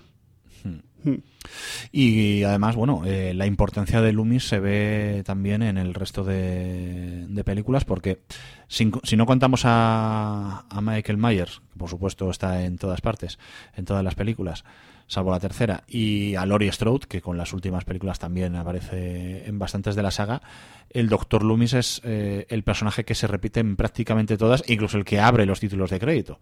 Sí. Es el protagonista, al menos es el sería el protagonista principal o eh, desde luego el que más cobra. Y bueno, eh, para crear a este a este personaje, Carpenter quería a un actor de corte británico clásico. Quería una especie de Peter Cushing, que había hecho ya de Van Helsing en las películas clásicas de Drácula. O y luego el 77 había aparecido en Star Wars. También haciendo de Moff Tarkin. E incluso Christopher Lee, que era, había sido precisamente ese, ese Drácula hmm. eh, en las películas de, de, la Hammer, de Cushing. Pero al final eh, decidieron rechazar el papel porque cobraban poco. Ya hemos dicho que esta película tenía un presupuesto bajísimo y como cobraban poco, pues decidieron no participar. Algo de lo que años después Christopher Lee eh, reconocería públicamente que se arrepentía. Que se arrepentía, que fue un error, que hubiera sido un gran papel para él. Y no hubiera estado mal, yo creo que Christopher Lee como Doctor Loomis. Solo que a mí lo que me gusta del Doctor Loomis es que tiene esa imagen quizás de, de abuelete afable, hmm. a pesar de que luego sea un tipo que... Mmm, que cree, yo creo, yo creo que piensa que el fin justifica los medios para acabar con, sí, sí, con, sí, con Myers. Y Christopher Lee siempre ha tenido cara de hijo de puta. con todos mis respetos, ah. pero yo a Christopher Lee le quería más que a algún miembro de mi familia. Pero... Sí, no, no, no, tienes razón, tiene, tiene cara de, de malo. Sí. Tiene cara de malo. Mm. No, y es curioso porque Donald Pleasence siempre, eh, o sea, ha, ha sido un actor que que ha hecho bastantes veces de malo. Tenía esa imagen de, de villano.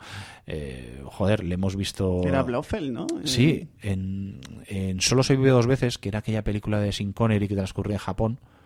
Pues el, el tipo, el malo, el, el, líder de Spectra, el malo calvo que acaricia gatos, era ese, era Pleasence. Era sí. Donald Pleasence. Eh, también lo hemos visto hacer de nazi muchas veces. Fue Himmler en El Águila ha llegado, por ejemplo. Y bueno, también aquí no hacía de nazi todo lo contrario, pero era aquel oficial, Blythe creo que se llamaba, que era el oficial británico que servía, que hacía de falsificador de documentos en la Gran Evasión. Uh -huh. Otro, otra grandísima, grandísima película. Pero bueno, eh, Pleasence fue al final el que se hizo con el papel. Carpenter estaba también encantado porque era súper fan de, de Donald Pleasence. Aunque estaba un poco intimidado y claro, encima Pleasence le llega el primer día y le dice, mira, yo no sé ni por qué estoy en esta, en esta, película, ni quién es mi personaje. La única razón por la que acepté es porque tengo que pagar una pensión a mi exmujer y porque a mi hija, que tiene un grupo de rock ahí en, en Reino Unido, eh, le flipó la música que hiciste para Asalto a la comisaría del Distrito 13.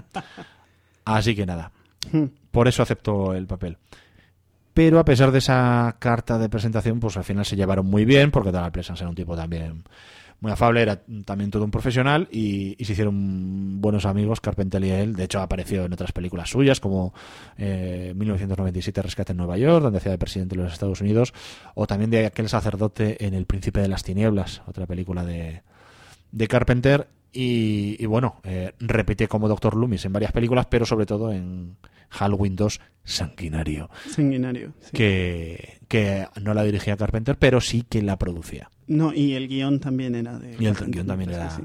era suyo. Hmm.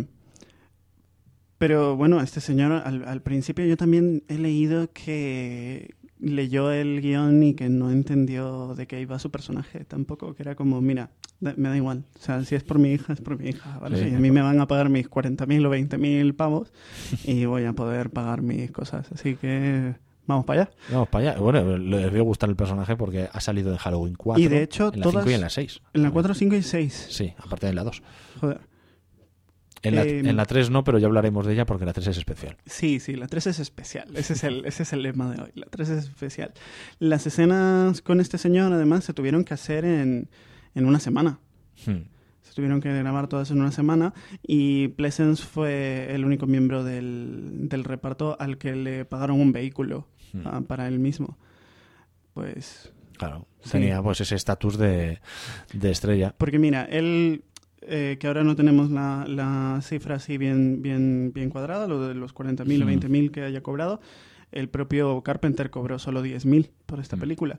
Que es cierto que le dieron un montón de libertades creativas y que su contrato incluía una de estas cláusulas de llevarse un porcentaje de los beneficios Mm.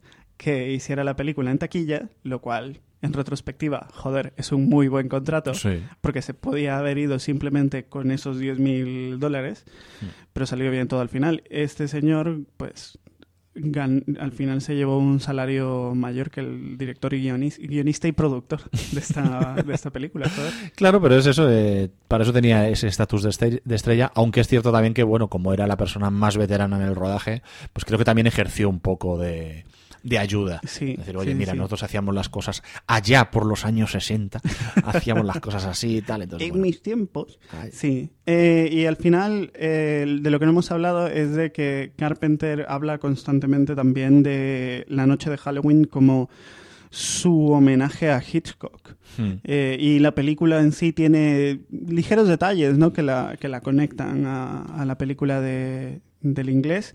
Y uno de ellos es el nombre Sam Loomis. hmm. El nombre del personaje de Pleasence aparece en Psicosis como la pareja de, o el amante de, de Marion Crane, que Hmm. es la, la protagonista que antes hemos dicho que estaba interpretada por Janet Leigh. Brian Leigh. Sí, y de hecho, quizás por eso también acaba Jamie Lee haciéndose con el papel, aunque no era la primera, la primera opción de Carpenter, porque Carpenter que- quería una tal Anne Lo- Lockhart, que era una chiquilla que, que yo no conozco, no tengo el gusto, pero sí que es verdad que luego viendo su cara me suena de haberla visto en un montón de series haciendo papeles secundarios.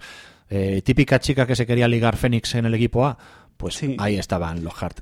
Y Anne Lockhart era hija de la protagonista de Lassie. Exactamente, sí. Mm.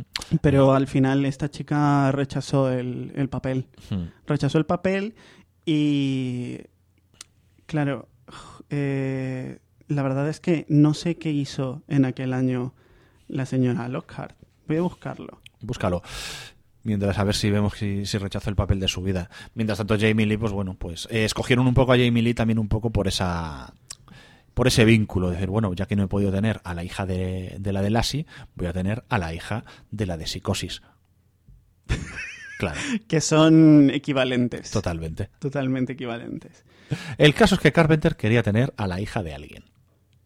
Sí, quería tener, quería tener una, una especie de conexión con una generación pasada de, de Hollywood, ¿no? Eh, pues mira, estoy viendo aquí a Anne Lockhart. ¿Sí? Habíamos dicho que su madre era la de Lassie, ¿no? Sí. Vale, pues esta señora en el 77, 78 sale en una, peli- una serie de televisión que se llama Emergencia. Mm. No, no emergencia, sino emergencia, emergency, Mm. eh, en un episodio solamente. Eh, aparece en un documental que se llama Beyond and Back, que ahora mismo no sé de qué es, te lo digo en un segundo. Series de televisión, historia policial, Hmm. eh, un papel que ni siquiera sale en los créditos en la película Convoy, que me parece que Convoy es de Sam Peckinpah, si no me equivoco. Sí, Sam Peckinpah, la, protagonizada por Chris Christopherson, aquella Mm. alianza entre Peckinpah y Christopherson, pero no ha hecho gran cosa esta O sea señora. que quizás Anne Lockhart te equivocaste un poco. ¿Sabes dónde sí que salía en el 78-79 esta señora con un papel Hmm. más importante? Como la teniente Sheva en Galáctica Estrella de Combate. Claro, pero joder, mm, Galáctica tampoco duró mucho. Salió, salía también en tres papeles diferentes Mm. en Magnum PI, Hombre, en un par de episodios. el grande, gran Tom Selleck. Pero fíjate que Jamie Lee hizo la película en, en el descanso entre temporadas de Opera- Operation Petticoat, Claro. por ejemplo. O sea que ahí Pero es que no ha habido ningún... La ley y el orden, cosas ya más modernas, ¿no? De los 2010, por ejemplo. Pero... Jamie Lee. Jamie Lee fue más lista. Sí. Bueno, hablando ya de, de otros actores, por ejemplo, pues... Ah, sí, dime. Eh, está en el elenco Mm. de Alien vs. Depredador 2. Ostras, ¿Eh? ¿Cómo Vale. te quedas? Ni siquiera tiene, ni siquiera tiene un papel, es Miscellaneous Crew. 2017, 2000 2007, Alien vs. Depredador. madre mía. Bueno, digo que hablando ya de, otros actores, eh, Linda, una de las amigas de Laurie Strode, pues eh, Carpenter dice que escribió el papel pensando directamente en, PJ Souls, que es la chica que la interpreta al final, después de verla en Carrie. Yo no sé si lo hizo un poco como venganza, porque dijo, en Carrie, eh, todas las personas que aparecen en Carrie eran todas unas hijas de puta, que iban por la pobre chiquilla. Entonces yo creo que voy a cogerla también para que haga adolescente, pero aquí que la maten, que la maten bien matada. Ya. Sí, Eh, es que hacía, hacía de, de norma en Carrie esta señora, una de las, de las que Mm. tortura a y Carrie. luego para hacer de, de Loomis, ya hemos hablado de, de Peter Cushing o de Sí. Christopher Lee, pero había otros actores en esa lista. Ya sabéis, os decimos como siempre que está, estas listas son las que encontramos a lo mejor ahí en la IMDB. Vete a saber cuál es, eh, cómo de veraz es esto. Pero bueno, pero nos permite jugar un poco imaginando quién podría haber sido también el Doctor Loomis. Y tenemos a Peter O'Toole, Hostias, Peter O'Toole. eh, Mel Brooks. Mel Brooks no le veo yo en este tipo de papel. Yo tampoco, ¿eh? Yo tampoco. Eh, Sti- Steven Hill, que no sé quién es, Walter Ujú. Matthau, Uf, Walter Mm. Matthau. Mm, me pega, me pega. Jerry Van Dyke, que no es Dick Van Dyke, No, Jerry. es Jerry, Jerry Van Dyke. Lawrence Tierney, Kirk Kirk- Douglas, Kirk- Kiriki Douglas, no. el Kiriki Douglas, No, no, no. pues este te va a encantar. John Belushi. Wow, o sea, pero, pero ¿de dónde ha venido este O nombre? sea, John Belushi, ¿qué, qué hubiera pintado? John Belushi venía, ¿qué, qué había hecho? ¿Desmadre a la americana? ¿O todavía no lo había hecho? ¿Hubiera ido a cazar a Michael Myers con una toga? Joder. ¿Vestido de Blues Brother? Sí, vestido de Blues Brothers. A ver, todas estas, claro, son anteri- Yo creo que son todas posteriores a, a Halloween, pero yo qué sé, John Belushi venía de, de, de- de la comedia, no lo veo. En fin, eh, Lloyd Bridges, bueno, Lloyd Bridges quizás, no sé. Abe Bigoda, Eh, a este no lo conozco. Ah, No. hostias, espera, espera, espera, espera. Y Bigoda, este es uno, este es actor del Padrino. mm, puede ser. Este es actor del Padrino, por Dios, pero si es Tesio en el Padrino. A ver, a ver, a ver, a ver. Búscalo, búscalo. Sí, sí, Yo sí. me acuerdo de Bigoda. Me acuerdo, me, me acaba de venir la cara de Bigoda a la cabeza. Ah, Es sí, sí, sí, sí, claro, hombre. Joder, Pues... fiel socio de los de los De los, um, de los Corleones. de los Corleones. No, y el caso es que, madre mía, eh, aparte de que ha hecho de mafioso toda su vida, por lo que veo, sí, sí, además es que hubiera sido un tío tan, era un tío enorme. O sea, Sí, sí. Hubiera, eh, hubiera, hubiera intentado cazar a Michael Myers, pero a hostias. sí, sí, sí, sí, sí. Sí, De sí. boda. Eh, Chris Christopherson.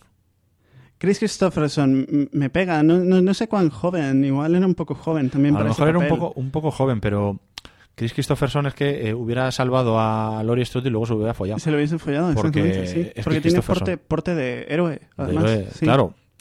Eh, Sterling Hayden, David Carradine, se hubiera liado a hostias también con. Le hubiera hecho Kung Fu a, a Michael Myers. Dennis Hopper, Dennis Hopper me pega bastante eh, en ese tipo de sí. papel. Charles Napier. ¿Y eh, Napier quién era? Charles Napier. Pues Charles Napier mm, es de estos también que me suena mucho el nombre. O sea, yo me acuerdo de Jack Napier, que era el nombre del Joker. Del en la- Joker en Batman 89, joder. Claro. Charles Napier. eh, Hostias, a ver, ¿Rambo puede ser? eh, Charles O sea- Napier salía en Rambo. ¿Salía en Rambo? Era Murdoch. Hmm. en Rambo Acorralado parte 2. Pues sí, es un tipo, vamos, mm, le veréis, eh, vamos, si le veis, veis la cara y diréis, coño, Charles Napier.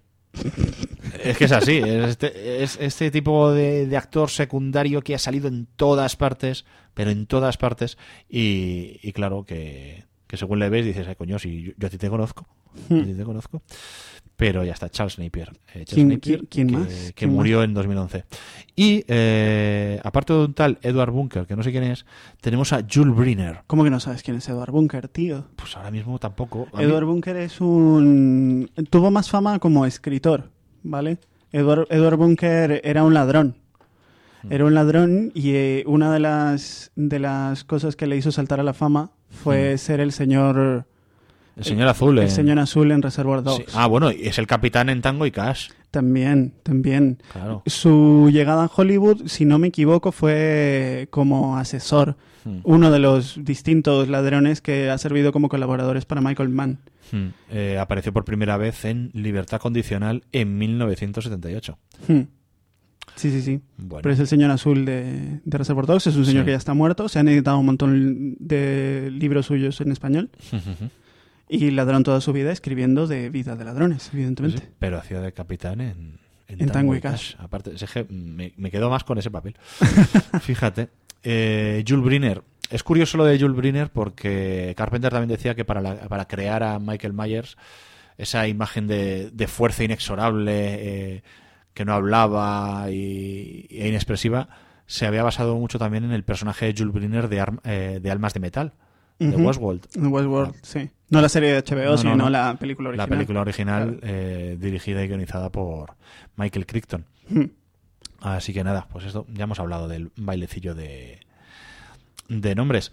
La peli cambia mucho de, eh, digamos, porque la peli es toda una preparación a, esa, no- a esa gran noche de, de Halloween. Durante el día es cuando conocemos a los personajes, conocemos a Lori y sus amigos, eh, vemos como Michael Myers va, las está acosando y, y es cuando cae la noche, cuando, cuando todo cambia, porque es cuando Myers comienza, comienza a acechar la casa donde Lori está haciendo de canguro, la casa de enfrente, que es donde su amiga Annie está también haciendo de canguro, de una niña llamada Lindsay, y, y es por ahí por donde empieza, empieza a atacar. Sí, eh, vemos como, poco, eh, como en la progresión del día poco a poco se va acercando cada vez más, ¿no? Primero hace estos paseos Hmm. en coche, las ve de lejos yendo al, al, al cole, al Insti, Mm. y después como sigue incluso al niño que hablábamos Hmm. antes desde el coche de policía, pero en la noche es como si eh, Myers fuese parte de Hmm. la noche misma, una extensión de, de esa oscuridad, ¿no? Es una sombra Mm. que aparece como extensión de, de- de la Hmm. oscuridad. Y es también un poco cuando también desaparecen un poco los adultos, más allá de Loomis y el sheriff, desaparecen los adultos de la película, que esto también es otro rasgo, se ha querido hablar de, de este rasgo en los slasher, que toda la, la acción eh, está orientada siempre a, a- al grupo de, de adolescentes. Los adultos en este tipo de películas o, o efectivamente son los policías o, o los padres y salen muy muy poquito. Y si Sí. salen siempre suele ser para decir eso de ¿qué me estás contando? Sí, son normalmente eh, descreídos, escépticos, eh, creen que están contando tonterías, ¿no? Hmm. Eh, pero es que aquí los dejan solos, los dejan solas, dejan solas a las niñeras, a las canguros. Hmm. Esto me recuerda también que esta película originalmente se iba a llamar Los asesinatos de las niñeras, Sí, The señor. Babysitter's Killers. Sí, eh, fue con... Killings. Killing, sí. Fue con el tiempo cuando se decidió que, que bueno, que... No, The Babysitter Murder. de esa- Babysitter Sí, Murders, sí. efectivamente. Fue con el tiempo cuando decidieron, la película fue evolucionando y se convirtió en, en esto. Pero también un poco por, por necesidad. Porque, claro, ya hemos hablado de que la película mm, tenía un presupuesto ínfimo. Tenía muy poquito, se tenía muy poquito dinero. Si hubieran hecho este guion que tenían en mente, este Los crímenes de las canguros, les hubiera costado más pasta. ¿Por qué? Porque la acción se desarrollaba durante varios días. Eh, al final decidieron que ocurrieran en una sola noche. Para evitar precisamente los cambios de, vestuario, eh, también eh, que hubiese tan distintas localizaciones, centrar todo en un mismo en un mismo sitio y así reducir costes. Y al final se decidió eh, la noche de Halloween porque es un poco la noche más siniestra del año dentro de la cultura anglosajona y también porque nadie lo había registrado, no había ninguna película que se llamase así. Entonces se dieron cuenta coño, pues para adelante. Tenemos un título que, que es llamativo, Halloween, para estrenarla además en esta época. Eh, ostras, vamos para adelante. No Hmm. sale bien porque, por el tema de, de dinero, vamos para adelante. Y joder, les salió el pelotazo porque Mm. no sé si tú piensas, quizá porque estamos un poco separados también de la cultura del Halloween como fiesta, Mm. pero cuando pienso en Halloween no pienso en una película de Halloween, no pienso en una película de noche de Halloween. Mm. A pesar de que está ambientada en esa noche, en esa festividad, yo pienso en una peli que puedo ver en cualquier momento, simplemente en una peli de terror. Entonces, pues para esto ahí se apuntaron también un tanto. Mm.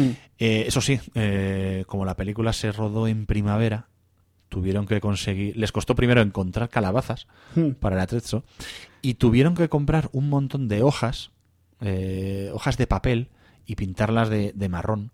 Sí, pero que le sale un poco mal en la peli. O sea, esos árboles no son árboles de otoño. Claro, es que encima se rueda en California Sí. con unas palmeras, Sí, sí, sí. a pesar sí, de estar en Chicago. Bueno, en O sea, se, nota que es primavera. Vaya, árboles muy verdecitos, el, el gras muy verde, todo muy bien. Em, pero si quieres ya vayamos a la mandanga. O sea, porque creo que... eh, bueno, antes de hablar de los asesinatos y de la explosión de, de la acción ¿no? de, de la película, le- lo que a mí me gusta de Halloween es que probablemente por la influencia que tenga de eh, Carpenter de Hitchcock, Mm. la película se pasa muy buen rato simplemente desplegando todas estas piezas, ¿no? En este Sí. tablero, en este vecindario, y alimentando la tensión Hmm. de que tú sabes que en ese vecindario está ese asesino, Mm. pero no sabes qué va a hacer primero, a quién va a atacar, Hmm. quién se, quién se puede defender y quién no. Nadie sabe que él está allí. Nadie sabe que él está allí y él es como parte del, del fondo. Sí. se pierde con el fondo. Y hay muchas escenas en las que simplemente lo que hace el cabrón de Carpenter es decir, mira, él está Hmm. aquí, detrás de la prota. Sí. ¿La va a atacar? ¿No la va a atacar? ¿Se carga un Hmm. perro? Sí, lo ahoga, ¿Se carga un perro? cosa que jamás le perdonaré. Y... Pero no lo vemos realmente atacar a nadie. Es que Esa- realmente, mm, y quizás por esa influencia que dices tú de Hitchcock, vemos mucho más planos de, del cuchillo, o de Myers eh, alzando ese cuchillo en homenaje a, a Psicosis, yo creo, que y apenas veno- vemos sangre en la película. Sí, No es una película muy gore, es algo que iría cambiando en las, en las secuelas. Y, y yo creo que, que va cambiando también a medida que va evolucionando el, el el género slasher del en sí slasher. mismo, sí. Pero aquí apenas hay, hay sangre. Sí, es que yo creo que lo que más importa es esa tensión Hmm. que se construye antes a través de la música, a través de la figura Mm. eh, enorme de esta sombra, este tío que es capaz de empalar Hmm. a alguien con un cuchillo y dejarlo clavado en una puerta. Hmm. Que es como. Hay una, hay una cosa que, digamos, me genera a mí emociones encontradas eh, en ese sentido, y es que las muertes, al menos de los dos primeros asesin- asesinatos, son como un poco melodramáticas, en el Mm. sentido en que cuando Michael empieza a matar realmente, eh, el primer asesinato, eh, la primera niñera a la que se carga, ella va a coger un coche. Va a coger Hmm. el coche porque tiene que re- recoger a Ben, que es el Hmm. tío con el que se va a ver esa noche, ¿no? Deja a Lindsay con... eh, Hmm. Sí, Lindsay, que es la niña que está cuidando, que es la vecina sí, del niño al que está cuidando Lori. exactamente. Y los deja con Lori, los deja viendo la tele juntos, están viendo. La Cosa de Howard Hawks, Sí. eh, que había hecho el remake este señor, o que haría el remake Años después, años Carpenter después. haría. Sí, una de las mejores películas Sí. de ciencia ficción de la historia. Absolutamente de acuerdo. Eh, pero al principio, y además es muy sutil la forma en la que está hecho. Muy sutil porque tampoco te lo deja que lo pienses mucho rato. Pero al principio ella no tiene las llaves del coche, no puede entrar. Va a coger las llaves y en, las, y en el segundo momento entra sin ningún problema, sin siquiera usar las llaves. Y creo que es algo de lo que ella no se da cuenta hasta que está sentada dentro y vemos como Michael la estrangula y luego le clava el cuchillo, por cuchillo. la espalda. Hmm. Pero la forma en la que ella cae hacia el claxon, hacia Sí. el volante. Es como muy melodramática. Es Sí. una muerte mala. Sí, sí, sí, ahí totalmente de acuerdo. Y luego viene el detalle de que eh, empiezan a morir, eh, las chicas empiezan a morir en el momento en el que hay, ¿cómo decirlo?, Eh, cierta actividad sexual. La primera que cae es Annie, que es la primera que vemos, bueno, la primera víctima de la película es la hermana de Michael Myers, que la vemos semidesnuda después de haber Fornicado. fornicado o lo que sea que hayan hecho porque duró demasiado poco con el novio. Probablemente, de hecho, no haya Sí, sucedido nada. nada, no hay eh, tiempo para nada. vamos, pues, Él sale vestido. eyacu- el eyaculador precoz se va. Luego muere el perrete, vale. El pobrecito, pues a lo mejor se había arrimado a la pierna de Michael Myers. ser, Eso no lo vemos. ser. Pero eh, a Annie mm, hay toda un- una serie de escenas en las que vemos que le está hablando primero por teléfono a Lori diciendo que, oye, vas a ir al baile de Halloween con este chico que sabemos que te gustaba y, y yo he hablado con él. Y Lori se queda totalmente avergonzada del tema. Y a ella se le cae algo en la, en la ropa y entonces vemos que se tiene que ir a, la- a una caseta fuera de la casa donde tienen la secadora y la lavadora a lavar la ropa. Y es cuando la, y, y la hemos visto ya eh, también solo en bragas. Sí, ¿vale? Y luego sabemos que deja a la niña con Lori porque ella se va a ir a por el novio para follar en la casa. sí. Es ahí cuando muere. Sí, y, Y es- y la llamada por teléfono que tiene Mm. con Ben, con el Mm. novio, pues es una llamada un poco subidita de tono Claro. también. Luego tenemos la segunda víctima, o sea, la siguiente víctima, mejor dicho, que es eh, Linda y el novio, que, es, Que son unos salidos, Sí. pero salidos, salidos. Que han estado follando también. Sí, que llegan a la casa y que el novio, no sé si novio de Linda, le dice eh, que igual podemos invitar a Annie y todo, Mm. a que se nos Sí, una. sí, claro, hacemos un trío. Claro. Claro, vemos eso, están en la cama follando y cuando van a, cigarrito, a por el cigarrito de después, Myers se carga al, al novio, se pone una sábana encima como que es un fantasma, Se ponen las gafas las gafas, dices, "Mm, Myers, y, y este, este gusto por lo dramático ahora, ¿Y, y esas bromitas de dónde salen? claro, eh, esta bromita. Y ella eh, es cuando le dice, "Eh, ¿te gusta lo que ves? y tal, y le enseña todas las tetas y tal. Eso es un... Aquí hay un detalle curioso, que PJ Souls en aquella época estaba saliendo con Dennis Quaid. Sí, Y Dennis Quaid iba a haber sido el, el novio, su novio también en la, en la ficción, pero luego al final no, no pudo ser por problemas de agenda. Bueno, pues en ese momento estaban es que, es saliendo. que tenían como tres pelis en el 78 Sí. de Dennis Quaid. Claro, en ese momento estaban saliendo, luego se casarían, luego se divorciarían, pero en aquel momento que estaban saliendo. Ahora Dennis Quaid tiene una novia que bien podría ser su nieta. eh, pues como Leonardo DiCaprio. Joder. Pues. em, estaba. PJ Souls y Dennis Quaid estaban asistiendo a un pase de la película eh, en el cine. Sin que nadie supiera que estaba allí. Entonces, cuando PJ, la aparece la escena de PJ Souls en la que ella le está enseñando las tetas y le dice, ¿te gusta lo que ves? Eh, saltó el típico gra- graciosete del cine diciendo, joder que sí. ¿Sabes? Un hell yes de estos. Un joder que sí. Y claro, em, pues... Dennis Quaid... eh, Me imagino que no le hizo gracia. no le hizo gracia, pero le preguntó primero a ella, le dijo, oye, ¿quieres que vaya y le parta la cara? Y la otra dijo, "No, déjalo estar. Y, y no ocurrió nada, que sepamos. joder, que, que le ha dicho que le mola. Claro. Joder, sería peor que hubiese dicho que no, ¿no? Tenía que haberle dicho, eh, ¿te han gustado? Pues estas me las como yo. ¿Sabes? Pero hubiera, a lo mejor hubiera resultado un poco también violento. un poquito. Claro. Un poquito, sí. Claro, a ella tampoco le sentó bien el que un tío gritase, pues sí, claro que me gusta, coño. Claro. Que joder. Pero bueno, el caso es que va, claro, va, eh, esto es alguna, una de las cosas que siempre se le ha achacado al género del slasher. Que las personas que tienen sexo o que tienen conducta, una conducta sexual eh, en las películas mueren y que la final girl, la, la- la que sobrevive, es siempre la, La virginal. la virginal. Mm. Eh, en Screen también se reían de aquel cliché y también lo decían. Nunca tengas sexo en una película, eh, en una película de terror, porque vas a morir seguro. Es igual que si dices lo de ahora vuelvo. Eso en, en Scream utilizaban mucho, se reían mucho de esas reglas y le daban la vuelta y por eso Scream mola tanto. Es que además Sidney en Scream es virgen también. Sí, Al menos en la primera. en la primera. Aunque, bueno, también enseña las tetas. No en pantalla, pero le enseña las tetas al novio, que también se llama Loomis. Que también se llama Loomis. Sí, es otro de, lo, otro de los guiños de, Hijo de, de Scream. puta. Es otro de los guiños de Scream. Mm. Pues eso, luego, entonces, claro, Myers va cazando uno tras otro a, a los amigos de Lori. Sí.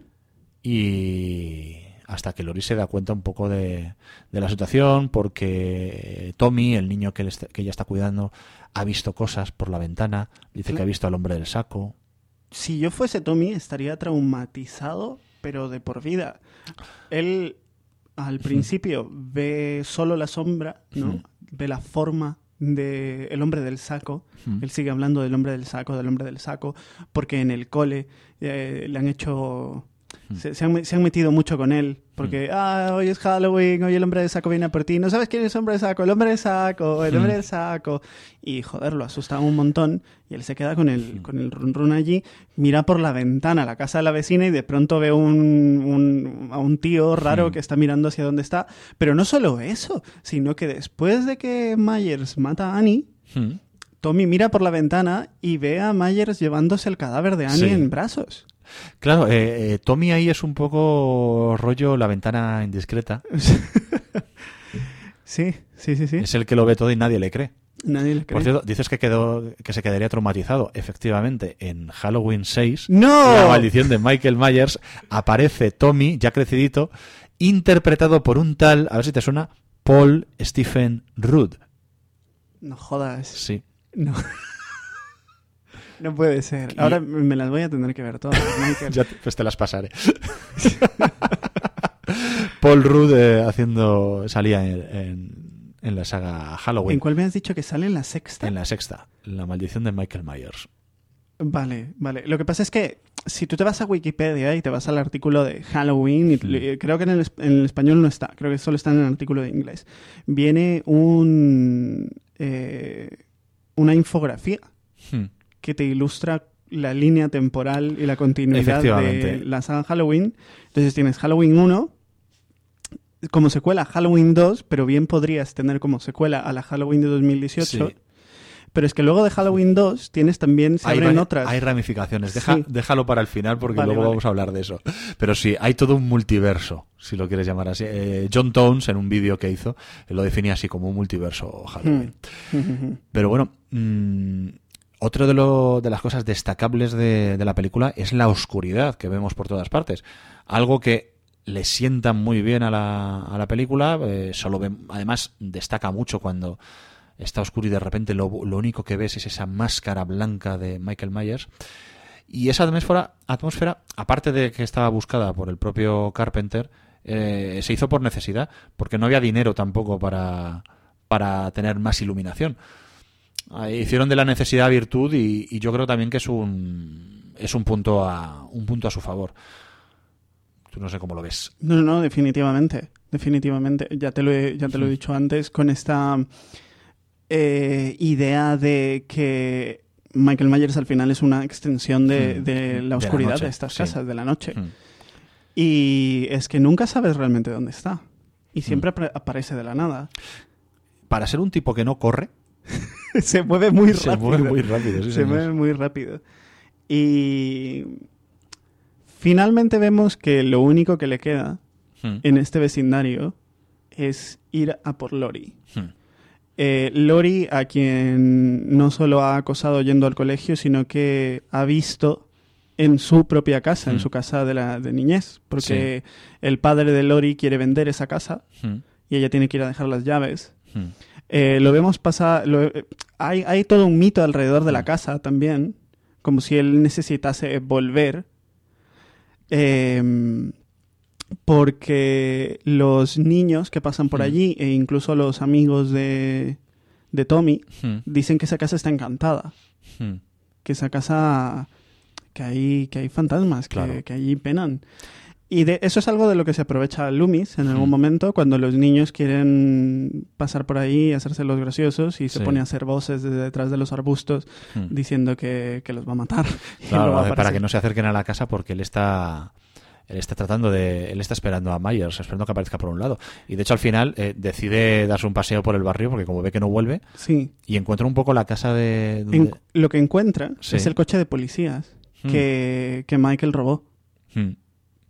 Ciertamente. Sí, Y- ve que, ve que la- el, el departamento de policías es otro, que el, el coche de policías, o sea, corresponde con el coche Sí. de la policía que lo estaba Claro, llevando. pero, pero que lo encuentra un poco de casualidad. Sí, sí, Se sí. encuentra todo- eh, ya- él ya está paseando por el barrio y es cuando se encuentra en el coche y es cuando ve, oye, pues está por aquí y ya escucha que, que están pasando cosas. Porque llega ya un momento en el que cuando ya los niños están aco- eh, acostados, pues eh, Lori decide ir a investigar a ver qué pasa en la casa de enfrente. Porque ha estado llamando, no le cogen el teléfono, dice, ¿qué pasa aquí? Y va un poco también con la mosca detrás de la oreja y es cuando se encuentra se encuentra todo el percal se encuentra eh, a todos sus amigos muertos a una de ellas Annie en la cama eh, muerta con la lápida de Judith Myers que es que había había sido robada del del cementerio Judith Myers era la hermana de Michael Myers entonces resulta que Michael Myers ha montado ahí toda una performance Sí, ha, ha escenificado Hmm. eh, la performance de- del artista antes conocido como Michael Myers. sí Y es que en cada. Luego de encontrarse esa lápida, en cada uno de los armarios, en cada una de las puertas que se Mm. abre, hay un cuerpo más, un cadáver Sí. más. Y es cuando ya termina, termina huyendo y se refugia en la, en la otra casa, en la casa de- del niño que está cuidando. Y, y ahí es cuando ya la película se convierte un poco en una home invasion. Sí. Los niños se ocultan en un sitio, ella en el armario. eh, Michael Myers empieza a romper puertas, Ujú. empieza a romper. Si no me equivoco, eh, rompe la escalera también. La- el- ¿Cómo se dice? La El- barandilla. La barandilla de la escalera, Sí. que es todo de madera. Hmm. Em, y algo cae. No sé si ella llega a empujar a Myers por la, por la escalera. Pues ya no lo recuerdo, porque como ya te he dicho, me las he visto del tirón. Pero lo que recuerdo yo es esa, es esa toma como de algo cayendo Hmm. por la escalera. Y eso se logró simplemente tirando la cámara por la, Sí. por la escalera. Ahí, gastando cámaras. Sí. No, Em, eh, yo la que tengo, la imagen que tengo ahí más clara es la de eh, Lori refugiada en el armario Sí. y, y cogiendo una percha e intentando enderezarla para podérsela clavar a, a Myers. Claro, es que ella antes Hmm. había creído que se había cargado finalmente al hombre del saco. Sí. Porque le llega a clavar algo en el cuello Hmm. a Myers. Hmm. Pero Hmm. no. Y ella se refugia además en el armario. eh, antes de eso, abre la ventana para que él piense que ha salido por ahí. Eso son- es un detalle, es un detalle muy tonto, pero es el típico detalle de dices, no, es que esta chica es algo más, es una chica inteligente, no se va a dedicar solo a chillar y a, y a huir, sino que tiene la frialdad de, de pensar, de, de tratar de urdir un- una estratagema que sale mal, pero de, intentar despistar al, a- a- al asesino. Hmm. Ese es otro de los detalles de, de lo que debe ser una, una auténtica Final Girl. Sí, y no solo eso, sino que si ves que han abierto esa ventana a ese balcón, ese Hmm. balcón va a ser utilizado. Hmm. Algo va a pasar en Claro. ese balcón. Y antes, antes de eso, es ella la que le bueno, clava, eh, porque Myers no pica, eh, le- va al armario, trata de destrozar el armario para entrar, eh, ella le clava primero el- la percha y luego le quita el cuchillo en un momento dado y lo apuñala. Y, y aquí viene una, un detalle que es como eh, Carpenter explica un poco todas estas conexiones sexuales con la película. O sea, em, Carpenter y Hill contaban, por ejemplo, que el tema de que murieran todo, de que todos los chavales que habían tenido sexo en la película murieran, eh, es algo que hicieron de forma inconsciente, que simplemente decían que los adolescentes salidos se mueren porque están solo pensando en follar. Mientras que la chica lista, la chica que sobrevive, la chica que no, no está solo pensando en echar un polvo, es la que está más alerta eh, y por tanto tiene la, la capacidad de darse cuenta todo lo que hay a su alrededor. Como Lori pasa tanto tiempo sola, es la que se da cuenta que está pasando algo raro. Claro. Y luego dice que, eh, que eso de que haya un mensaje moral, porque muchos críticos veían en esto eh, un mensaje a favor de, de la virginidad, eh, no folléis, Sí, a favor de, de- de la abstención. de la ¿no? abstención. Sí. o sea, no folléis que si no va a venir un asesino y os va a matar. Hmm. Pues eso, Carpenter dice que eso es una gilipollez de las que se inventan los críticos. Es que los críticos de cine como son. Sí, sí, Vale. o sea, son, son muy malos. Y lo argumenta de esta manera. Dice que, que precisamente la chica que tiene mayor tensión sexual es eh, la que en toda la película apuñala a un tipo con un cuchillo enorme. O sea, está, dice que está frustrada sexualmente eh, y lo mata no porque sea virgen, sino porque tiene toda esa energía sexual acumulada y reprimida y sale a la luz cuando lo apuñala utilizando todos los símbolos fálicos que hay en la escena. O sea, O sea, que es como que es como que Lori se lo folla a él. Claro. O sea, Carpenter me está diciendo lo que ciertos entrenadores de fútbol les dicen a sus jugadores de fútbol, ¿no? No folléis antes del partido. Claro. Porque así tenéis más energía. Efectivamente. Así podéis meterla donde Claro. importa. donde importa. Hmm. Eh, Entonces ahí es donde... Esa es la, ese es el mensaje que te manda Carpenter. Dios mío. No folles el día antes de matar a un asesino en serie. No, no folles el día antes de que el asesino de serie venga a matarte a ti. Claro. Hmm. Sí, porque es bid- bidireccional. Es direccional. Pero, Dios mío, o sea, preferiría que no la defendiese con tanta con tanto énfasis, joder. Porque yo entiendo, yo entiendo que lo fácil es caer en esa en esa lectura en la que, a ver, por, por ah, de formación profesional uno empieza a buscar significados y, e intenciones donde no las hay. Eh, y es muy fácil eh, intentar marcar un camino entre las em, inclinaciones morales de cada una de estas víctimas, ¿no? Pero es cierto que todos ellos están distraídos. Y esta señora es una señora responsable que lo único que, de lo que tiene que estar pendiente es de que el niño que tiene al lado no se le muera. Claro. Pero para la- eso la pagan. Claro, pero toda... Tú contratas una canguro para que no se te muera el chiquillo. para que no se te muera el chiquillo solo, joder. Pero, y para que no lea de esos tebeos horribles que está leyendo Sí. ahí de Nuclear Man y de Mm. no sé qué Man. Y ¿Qué- Tarantu- qué es eso Tarántula? Man. Tarántula Man. ¿Qué es eso? ¿Qué es eso de leer gilipollas? Hay que leer historias como el Rey Arturo, joder. Claro. Hay que ver películas como La Cosa. En fin, de todos modos, creo que también tanto Carpenter como Hill decían que tampoco esperaban que la gente hiciese ese tipo de lecturas, que era solo una película de miedo. Ya, pero... pff, em, ¿Qué quieres que te diga, tío? Este tipo de cosas se leen sí o sí con, con otro tipo de, de connotaciones. De hecho, cuando la peli se estrenó, la gente estaba como muy preocupada porque a ver si iba a inspirar a la juventud a reproducir eh, el, el comportamiento de- del asesino y se iban a, a- a convertir en unos misóginos y, y violentos. Porque evidentemente el cine hace eso. La misma justificación que se da en Scream. Sí, la misma justificación que se da en Scream, pero en Scream, o sea, sabes que es, que es, que es una gilipollez al final. Sabes que esos tíos están locos. Y No, no, si es que tíos además- bus- bus- buscarían la justificación que sea. Claro, pero que es que ellos mismos lo dicen, que su justificación cuando les detengan Es, es, decir, simplemente que la tele los hizo así. claro, claro. que las películas El de terror les hicieron así. Hmm. Así que, que nada. Pero bueno, volviendo a volviendo a la película, volviendo a esa escena en la que Myers parece que, que está muerto, ahí es cuando aparece el Doctor Loomis para Para pegarle un tiro. para salvar el día. Bueno, un tiro no, seis. Seis tiros. Porque justo cuando parece que parece que está muerto y se levanta como si fuese el Undertaker y va a volver a atacar a, a Lori, eh, el Doctor Loomis tira de pipa, le vacía, eh, como es un revólver, le vacía el tambor entero, seis tiros y Myers cae por el balcón. Y claro, eh, Lori se queda ahí muy traumatizada diciendo que, que era el hombre del saco y que venía por ella. y- Sí, y de hecho, joder, el, el, el, el final de Halloween creo que es un final bastante pesimista. Hmm. Es un final bastante. bastante jodido. No, Hmm. no. Además, no termina como con. Hey, hemos derrotado al malo. Hmm. No, todo lo contrario.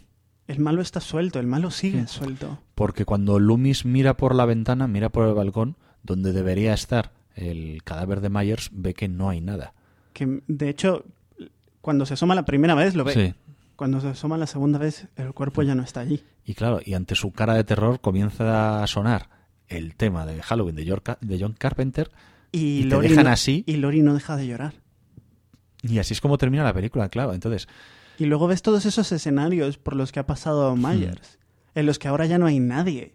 Y simplemente son escenarios oscuros porque, joder, es de noche, Y- pero ahora tienes una imagen diferente de esas casas. Porque al Mm. principio son casas cualquiera, pero ahora son escenas del crimen. Y ahora cualquiera de esas casas puede ser la suya. Sí. Así que ya lo sabe, contrate alarmas. Securitas Direct. Sí, sí, es que parecía. eh, Luego ya eh, lo puedes ver así como un, ¿Sabes? un anuncio de alarmas. ¿Sabes cuál fue el efecto de esta película? Eh, no, de esta película no, me parece que de Scream. Porque en Scream eh, la escena inicial Hmm. es una de estas de que no sabes quién está llamando, número desconocido, contestas, habla alguien, ¿no? Y de pronto tienes esta escena famosa en la que le pregunta, hey, ¿cuál es tu película de terror favorita? Hmm. Eh, y te das cuenta de que es el asesino, que la llamada viene desde dentro, todas estas gilipollas que tanto nos molan. Sí. Eh, pues eso en Scream, o sea, el efecto de Scream fue que Mm. mucha gente se compró masivamente identificadores de llamada para saber qué- cuáles eran los números que los llamaran. Así que no me extrañaría que después de ver una película como Halloween, de pronto la gente dijese, oye, vamos a poner alarmas en las casas, vamos a poner letreritos de vigilado, vamos a, ¿sabes? Un letrero de guarda gitano. No, un letrero- Que eso, eso asusta mucho. Eso asusta mucho. Tú ves una obra que pone guarda gitano y sabes que no vas a entrar a robar. Hombre, vamos. Ya te digo No yo. te atreves, No te no te atreves. atreves. te atreves, ya te digo Mm. yo que no. Y, y nada, y así es como así es como termina todo. Una película que se rueda en unas cuantas semanas, en la que todos eh, todos los, eh, los participantes de la película tuvieron que currar incluso en cosas que no les competían.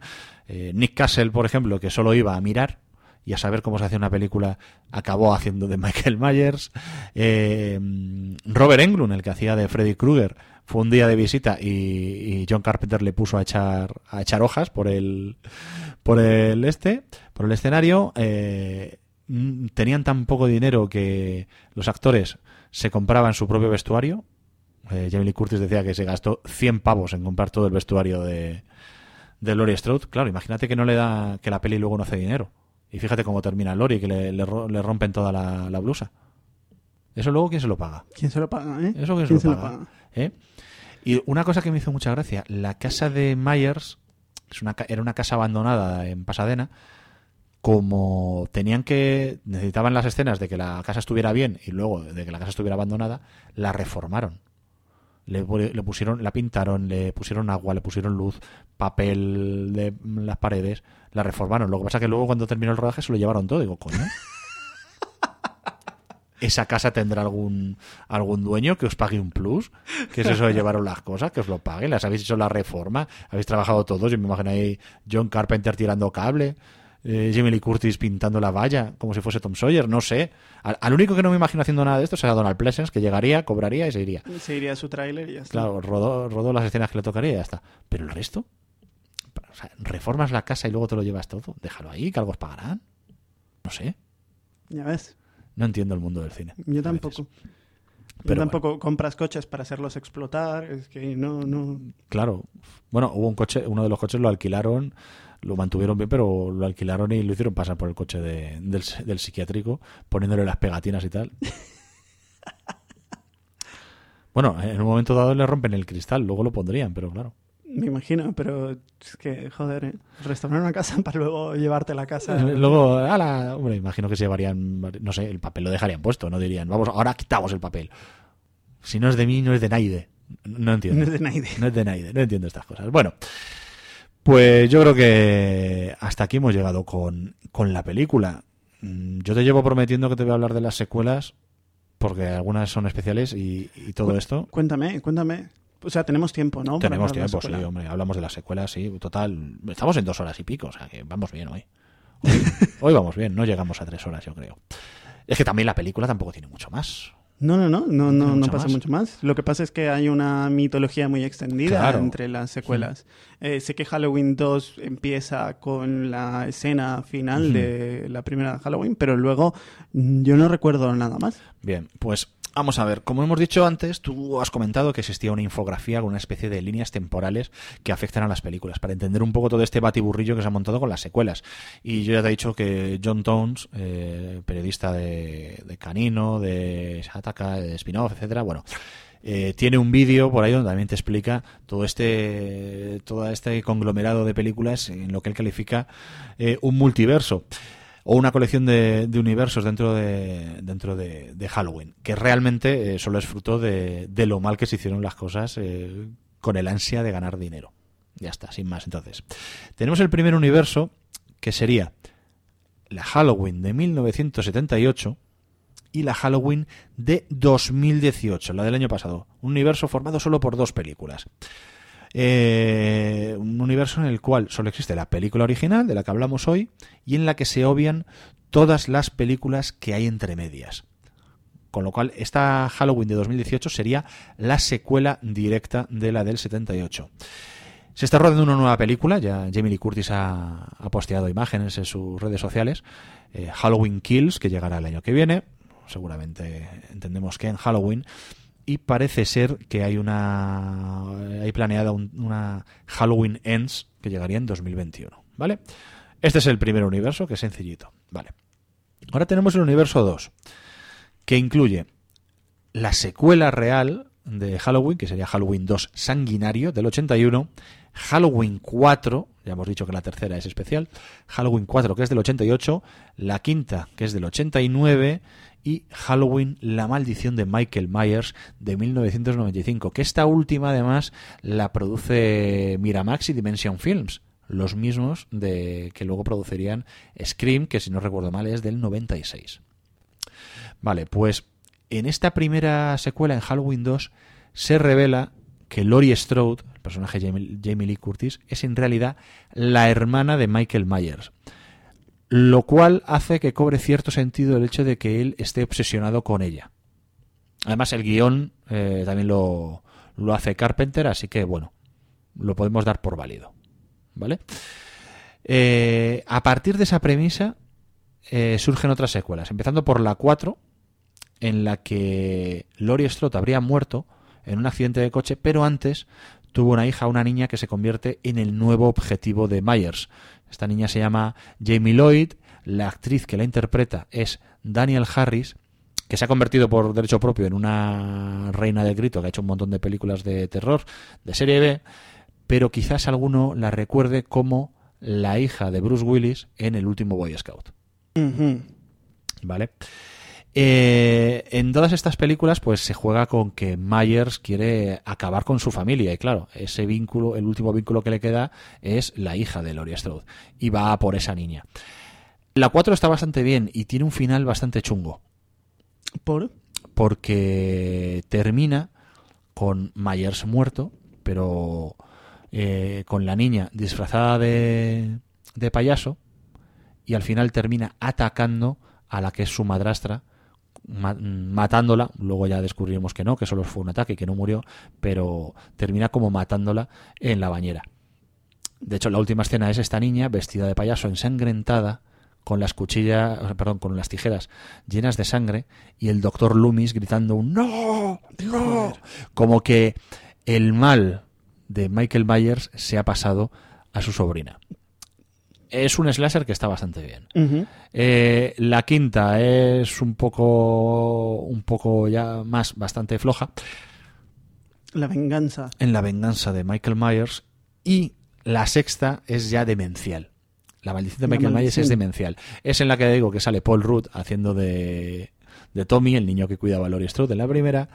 Y aquí ya se sacan de la manga que hay todo un culto, un culto druídico, eh, que, considera a Michael Myers como una fuerza de la naturaleza, como el asesino definitivo. Y, en fin, pues hay un rollo ahí, mm, no satánico, pero un rollo sí druídico y, e incluso sobrenatural. Ya en la anterior, en, en La venganza de Michael Myers, vemos que la niña, Jamie, eh, tiene como una conexión con Michael y puede ver lo que él está viendo y por eso lo utilizan un poco para atraparle. Pero ya en esta última, o sea, eh, la niña ya ha crecido, han pasado ya unos años, la niña ha crecido, ha tenido un hijo, eh, ha crecido porque la, han secuestrado. Es que, bueno, esto, curioso, la quinta película termina con una figura oscura, como una especie como de, de sacerdote, pero nunca le vemos la cara, entrando en la cárcel, en la celda donde tienen retenido a Myers al final de la película, que por cierto, le meten en la celda y le mantienen la máscara y vemos a Michael Myers sentado en la celda con su máscara. Digo, si está detenido, ¿por qué no le quitan la máscara? Quítasela. Joder, Quítasela, igual, joder. igual has detenido a otro. Claro, pero no, le tienen ahí. Y pues alguien entra, mm, devasta la comisaría y, rescata a Myers. Pues luego descubrimos que en la sexta película, en la sexta película que ese mismo, esa misma figura ha secuestrado a Jamie y la han mantenido viva y, y la han obligado a tener un hijo. Y ese hijo es como el último vínculo de un ritual en el cual Myers, para alcanzar todo el poder que necesitan o lo que sea, tiene que acabar con toda su familia. La niña muere, la niña ya crecidita, muere, y lo último que queda es este bebé, que es un poco el que tratan de proteger los, los protagonistas. Entre ellos Paul Rudd.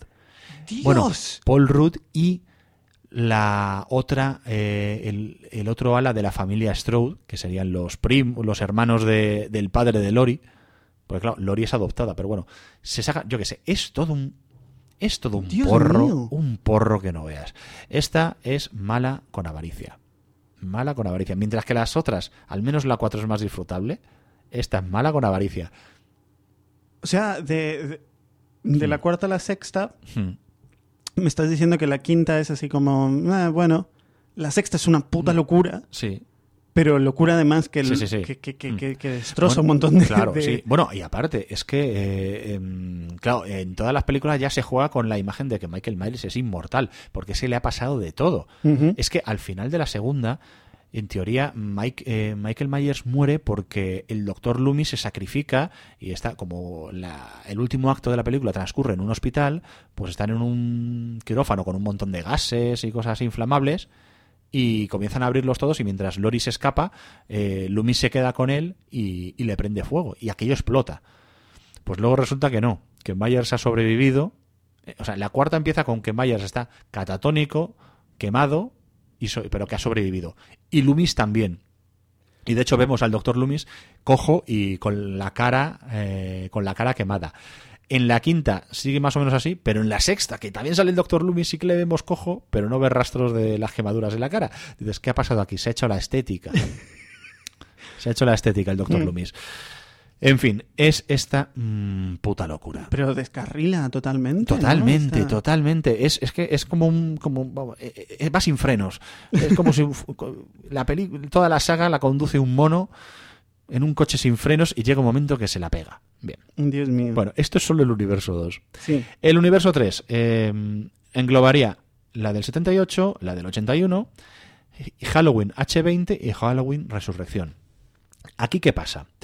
Pues que resulta que después de Halloween 2, Laurie Strode finge su muerte, ¿vale? Espera, espera. O sea, Halloween 20 es secuela de la segunda. Sí, Ignorando lo que ha pasado Claro. en la cuarta, la quinta y la sexta. correcto. Salvo que entiendas que Laurie Strode es una mala madre que finge su muerte y deja a su hija Jamie eh, abandonada.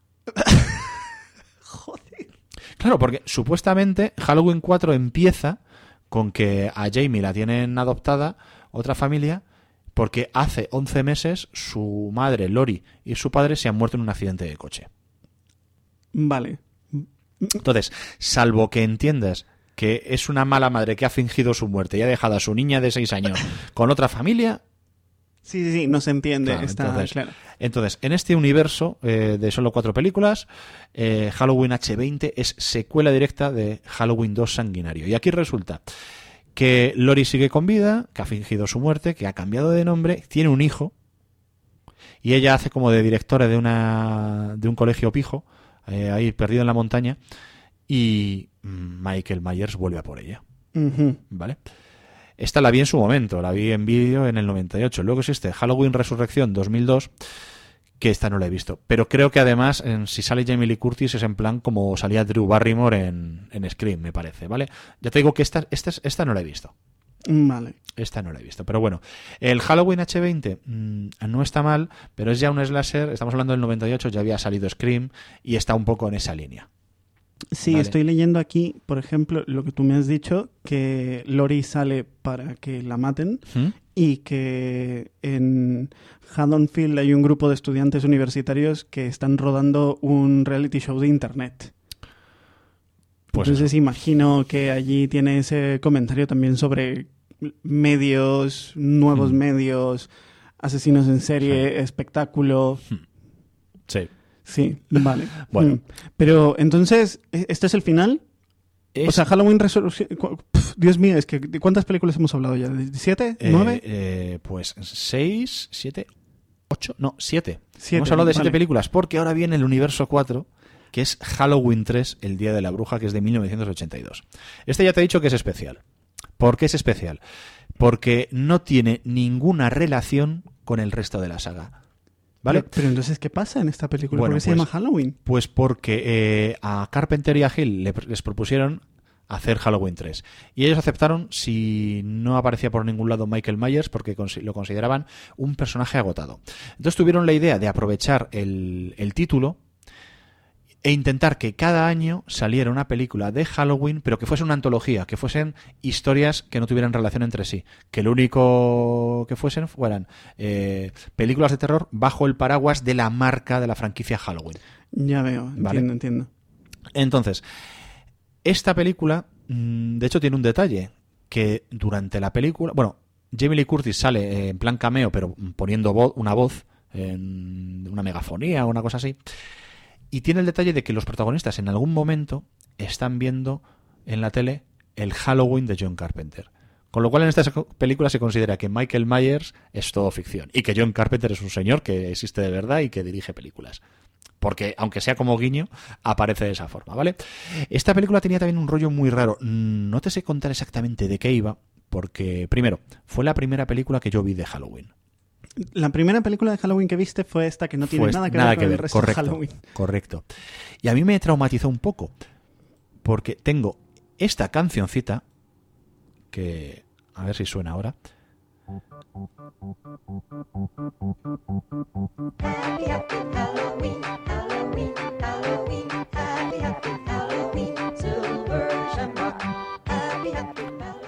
Esta cancioncita es de un anuncio que ven constantemente los personajes en, en la película.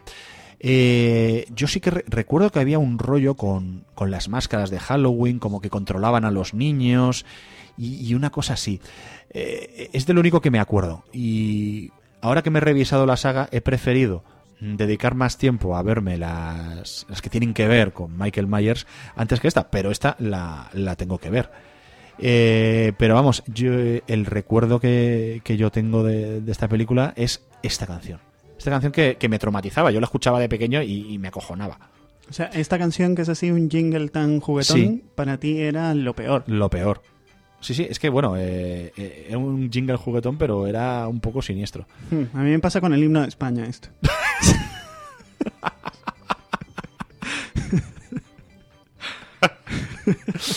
Madre mía, Pascal, cuando se entere. Te van a deportar.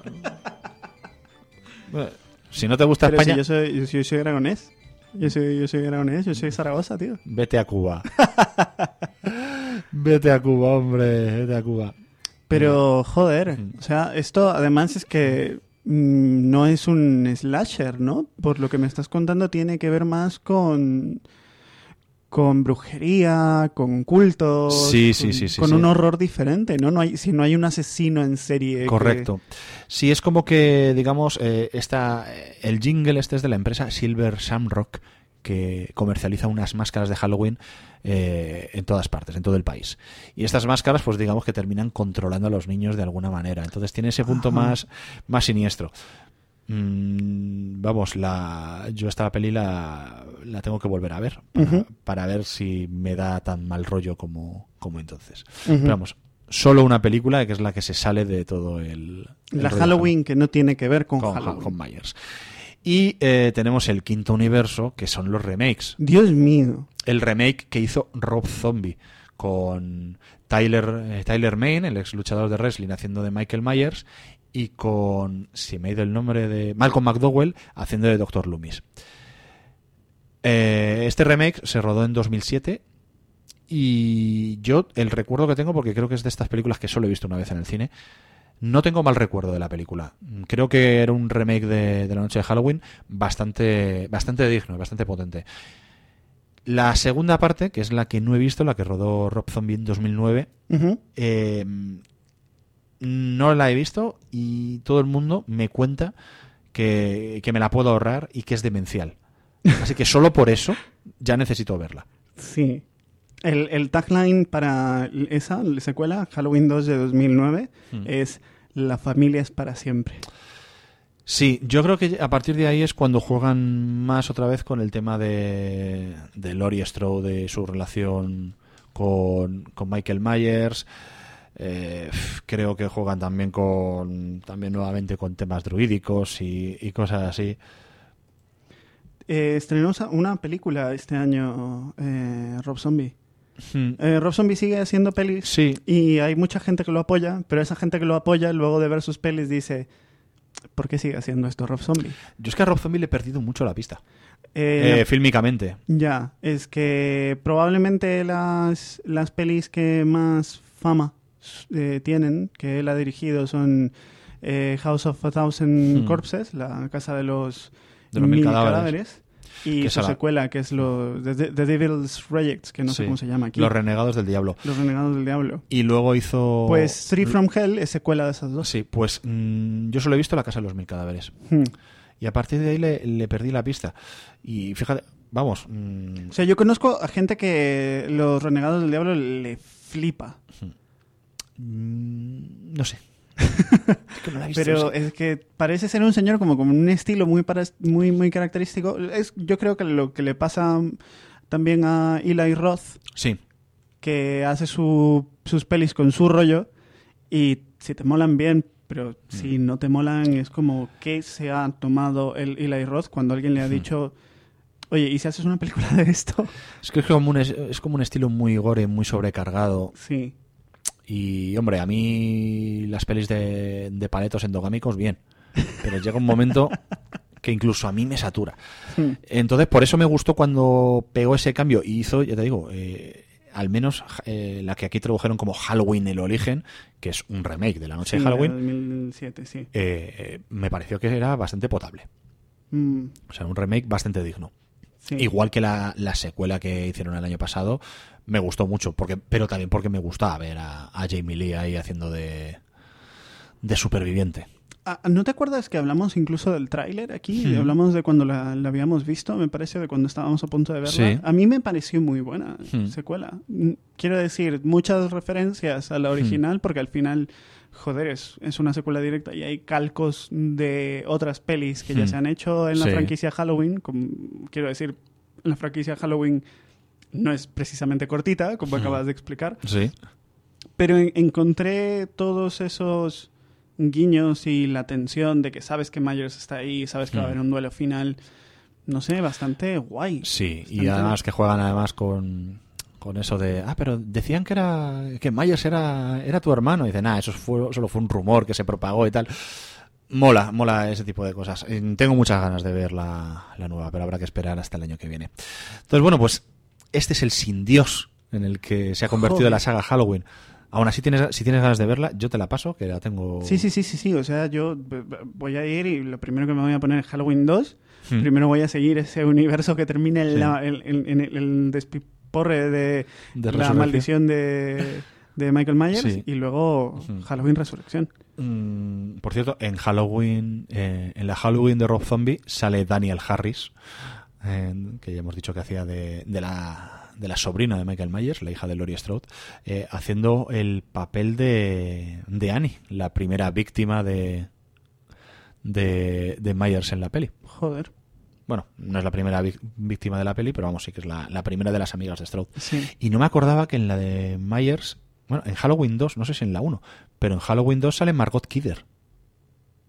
¿Y quién es Margot Kidder? Lois Lane en las películas clásicas de Superman, las de Donner. No, ¿en Sí. serio? Sí. Y por supuesto sale Sherry Moon Zombie, que la, la mujer de Rob Zombie. Sí, que salen todos sus ¿Sabes qué pelis. es? Sí, sí, sí. Eh, al menos por reparto, las de la de la Halloween de, de Rob Zombie era también potente. Aparte, Malcolm McDowell, Brad Dourif, Sí, Eh, eh, Malcolm McDowell hace aquí de Loomis, ¿no? Mm, Malcolm McDowell, sí, ya hemos dicho que hacía de Loomis, pero por ejemplo Brad Dourif hace del sheriff del pueblo, del sheriff Brackett.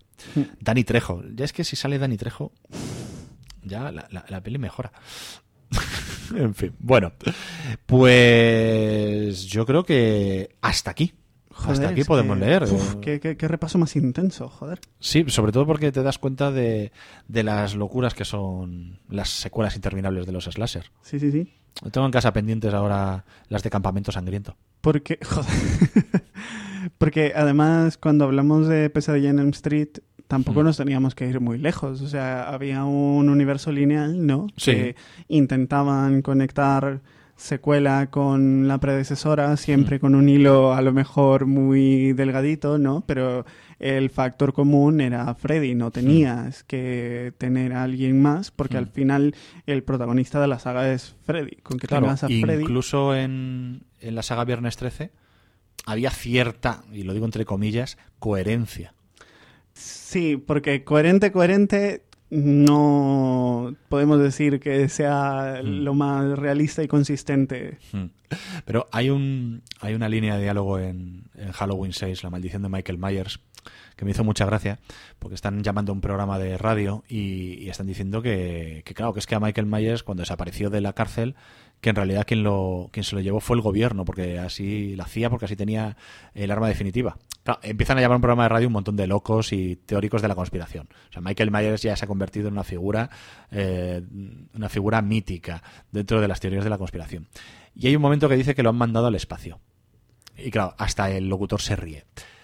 Y yo cuando escuché eso, la película es del 95, no pude evitar acordarme de, otra, de una película de 2001, Jason X, que precisamente trata de eso, en el espacio. que es Jason en el espacio, que es una película también bastante bastante loca y bastante paródica. Que, en fin, que se Mira, nos escapa. Por poquito, ¿eh? Se nos escapa. Se nos pero, escapa por pero, poquito, eh, ¿no? O sea, lo he pensado. Lo he Estábamos pensado, pensando lo estábamos mismo. pensando lo mismo. Solo diré que esa película tiene una escena en una. Yo creo que lo hemos comentado alguna vez ya aquí. Tiene una escena en una especie de, mm, de habitación holográfica, típica como las que podía haber en Star Trek y tal, que meten ahí a, a Jason para intentar cazarle en la nave donde en la nave espacial donde transcurre la, la acción. No me puedo creer que esté diciendo estas palabras. Y eh, en la cual convierten la.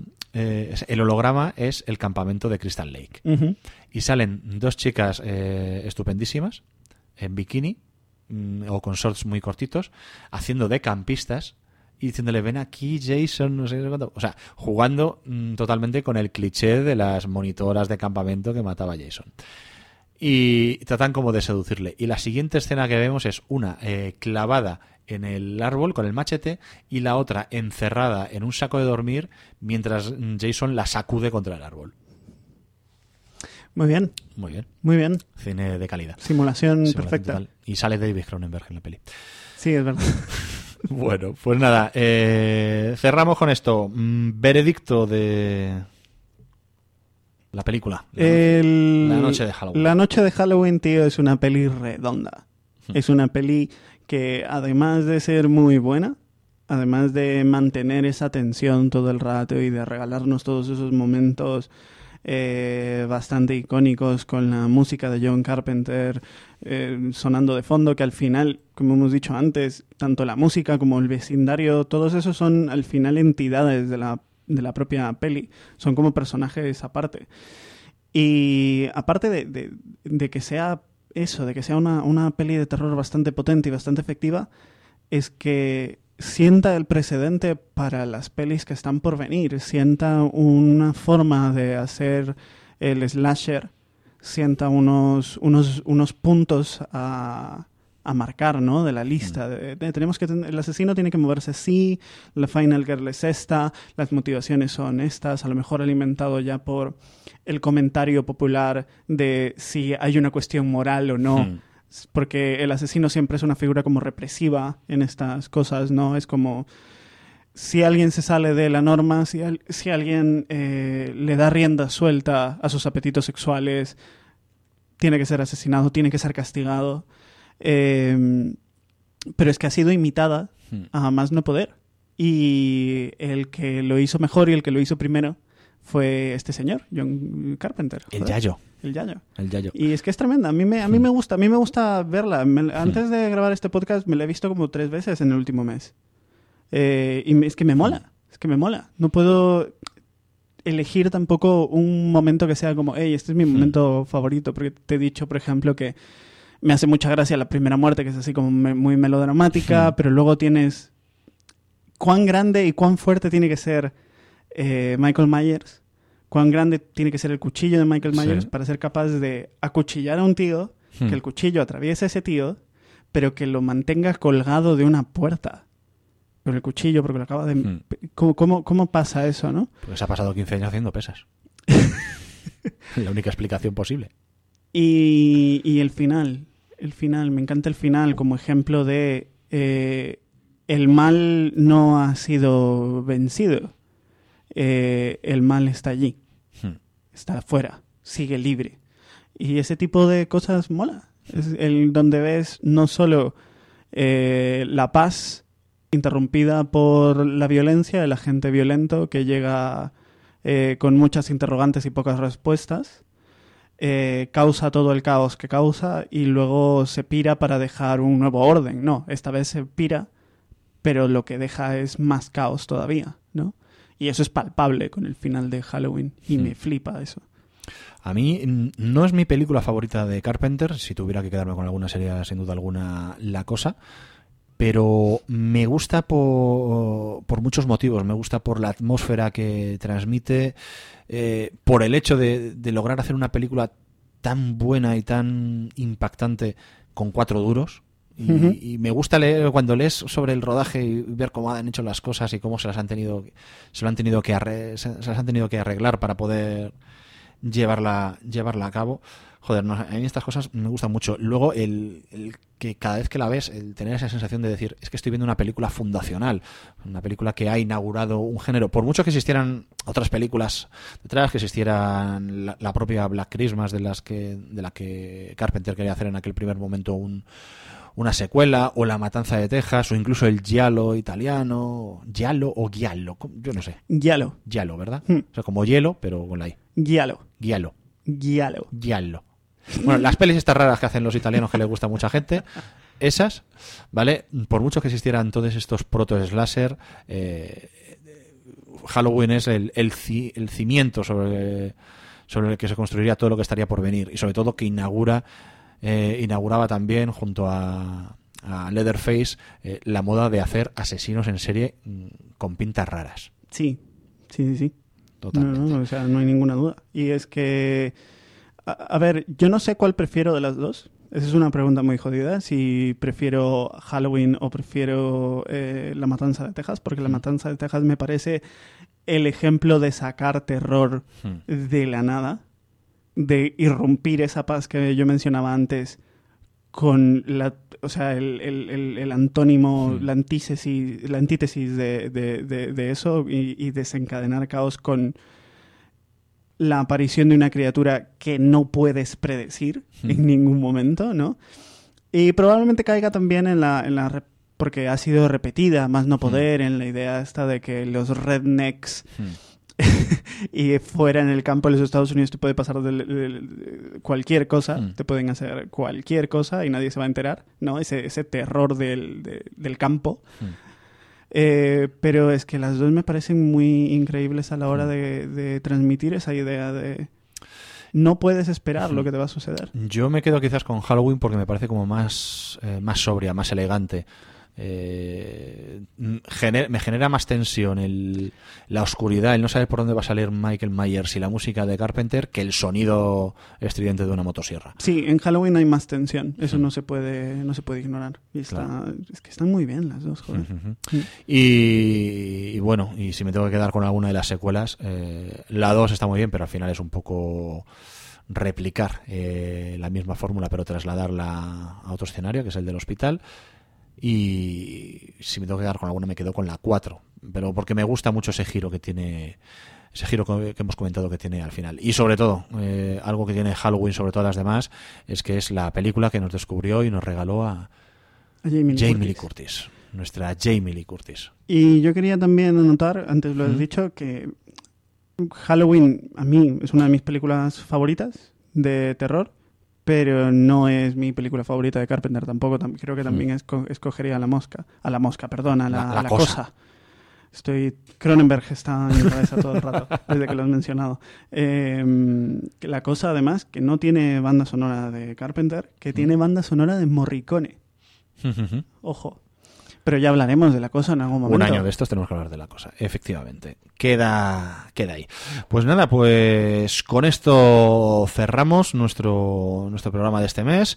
Ya veremos eh, de qué hablamos a finales de noviembre. Así que nada, nos vamos a despedir como siempre con música y... Con la música del Joker. Eh, casi. Bueno, antes de nada, hay que recordaros que nos podéis escribir y contar un montón de cosas eh, sobre, sobre el programa, sobre sugerencias que tengáis, sobre Halloween, ¿Cuál, cuál sobre fue vuestra sea. experiencia con Halloween? ¿Salisteis a pedir dulces? Sí. ¿Qué- cuál, cuál- cuál fue vuestra historia? Si os Contadnos. pasó, claro, si os pasó como a mí, que un día que fui a pedir al aguinaldo y nos tocó, un- fuimos a casa un testigo de Jehová que nos contó su vida. Y siendo niño es muy duro esas cosas. Bueno, eh, pues podéis escribirnos a nuestro Twitter, ya sabéis, arroba casa de mi bro con el hashtag Gen VHS. También a los comentarios de iVoox, como habéis hecho anteriormente, al blog que es Eh, casa de mi hermano.wordpress.com la casa de mi hermano. La casa de mi La hermano casa de mi hermano punto wordpress.com. y si os queréis llevar a Charlie de fiesta le podéis escribir a arroba Charlie-Simmons con una sola M. Y si queréis referir vuestras opiniones, comentarios, insultos y felicitaciones de cumpleaños a Cierto. eh, señor Michael Pérez, Ya se me había pues olvidado. Podéis, podéis escribirle a arroba Grey Pilgrim. Y nada, incluso si os animáis, esto ya me acabo de acordar, si os animáis a mandarnos un audio contándonos lo que queráis, pues podéis hacerlo a nuestro a nuestra cuenta de correo electrónico, la casa de mi hermano podcast arroba gmail.com. Tenéis un montón de opciones para escribirnos, así que si no lo hacéis es porque sois unos vagos de mierda. Claro, y si queréis participar en el programa, enviarnos audios es como una forma bastante fácil Claro. y bastante simple de que estéis aquí, estéis con nosotros. que queremos que esto sea el cineforum de la casa de mi hermano.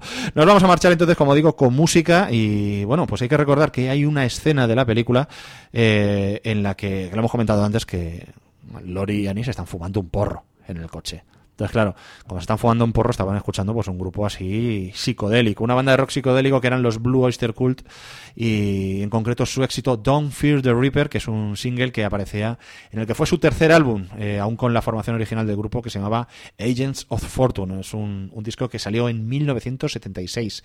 La canción ha aparecido también en otras películas de terror como Agárrame estos fantasmas, eh, que era una traducción horrenda de aquella de la película de Peter Jackson The Frighteners con Michael J. Fox. Eh, y también aparecía una versión en Scream, que es una película que ya hemos comentado que tiene más de un guiño a la película de Halloween. Incluso Stephen King eh, reconocía que utilizaba esta película, perdón, esta canción como una cita de esta, de esta, de la letra de esta canción, como inspiración para escribir el libro Apocalipsis, incluso la adaptación que se hizo para televisión de, de aquel libro, es el, el tocho. ¿Tú has visto el tocho de Apocalipsis? No. Pues es un, eh, el libro es un tochal de más de mil páginas. Bueno, este, es el- este señor no escribe nada ligero nunca. ¿eh? Sea, Bueno, los cuentos cortos estos raros. hmm. Esto que bueno, pues la sintonía, digamos, de aquella de la miniserie que adaptaba Apocalipsis eh, era también este Don't Fear the Reaper de los Blue Oyster Cult. Así que con ellos nos despedimos. Nos vamos hasta el mes que viene. Cuidado con la noche de brujas. Chao, chao, chao.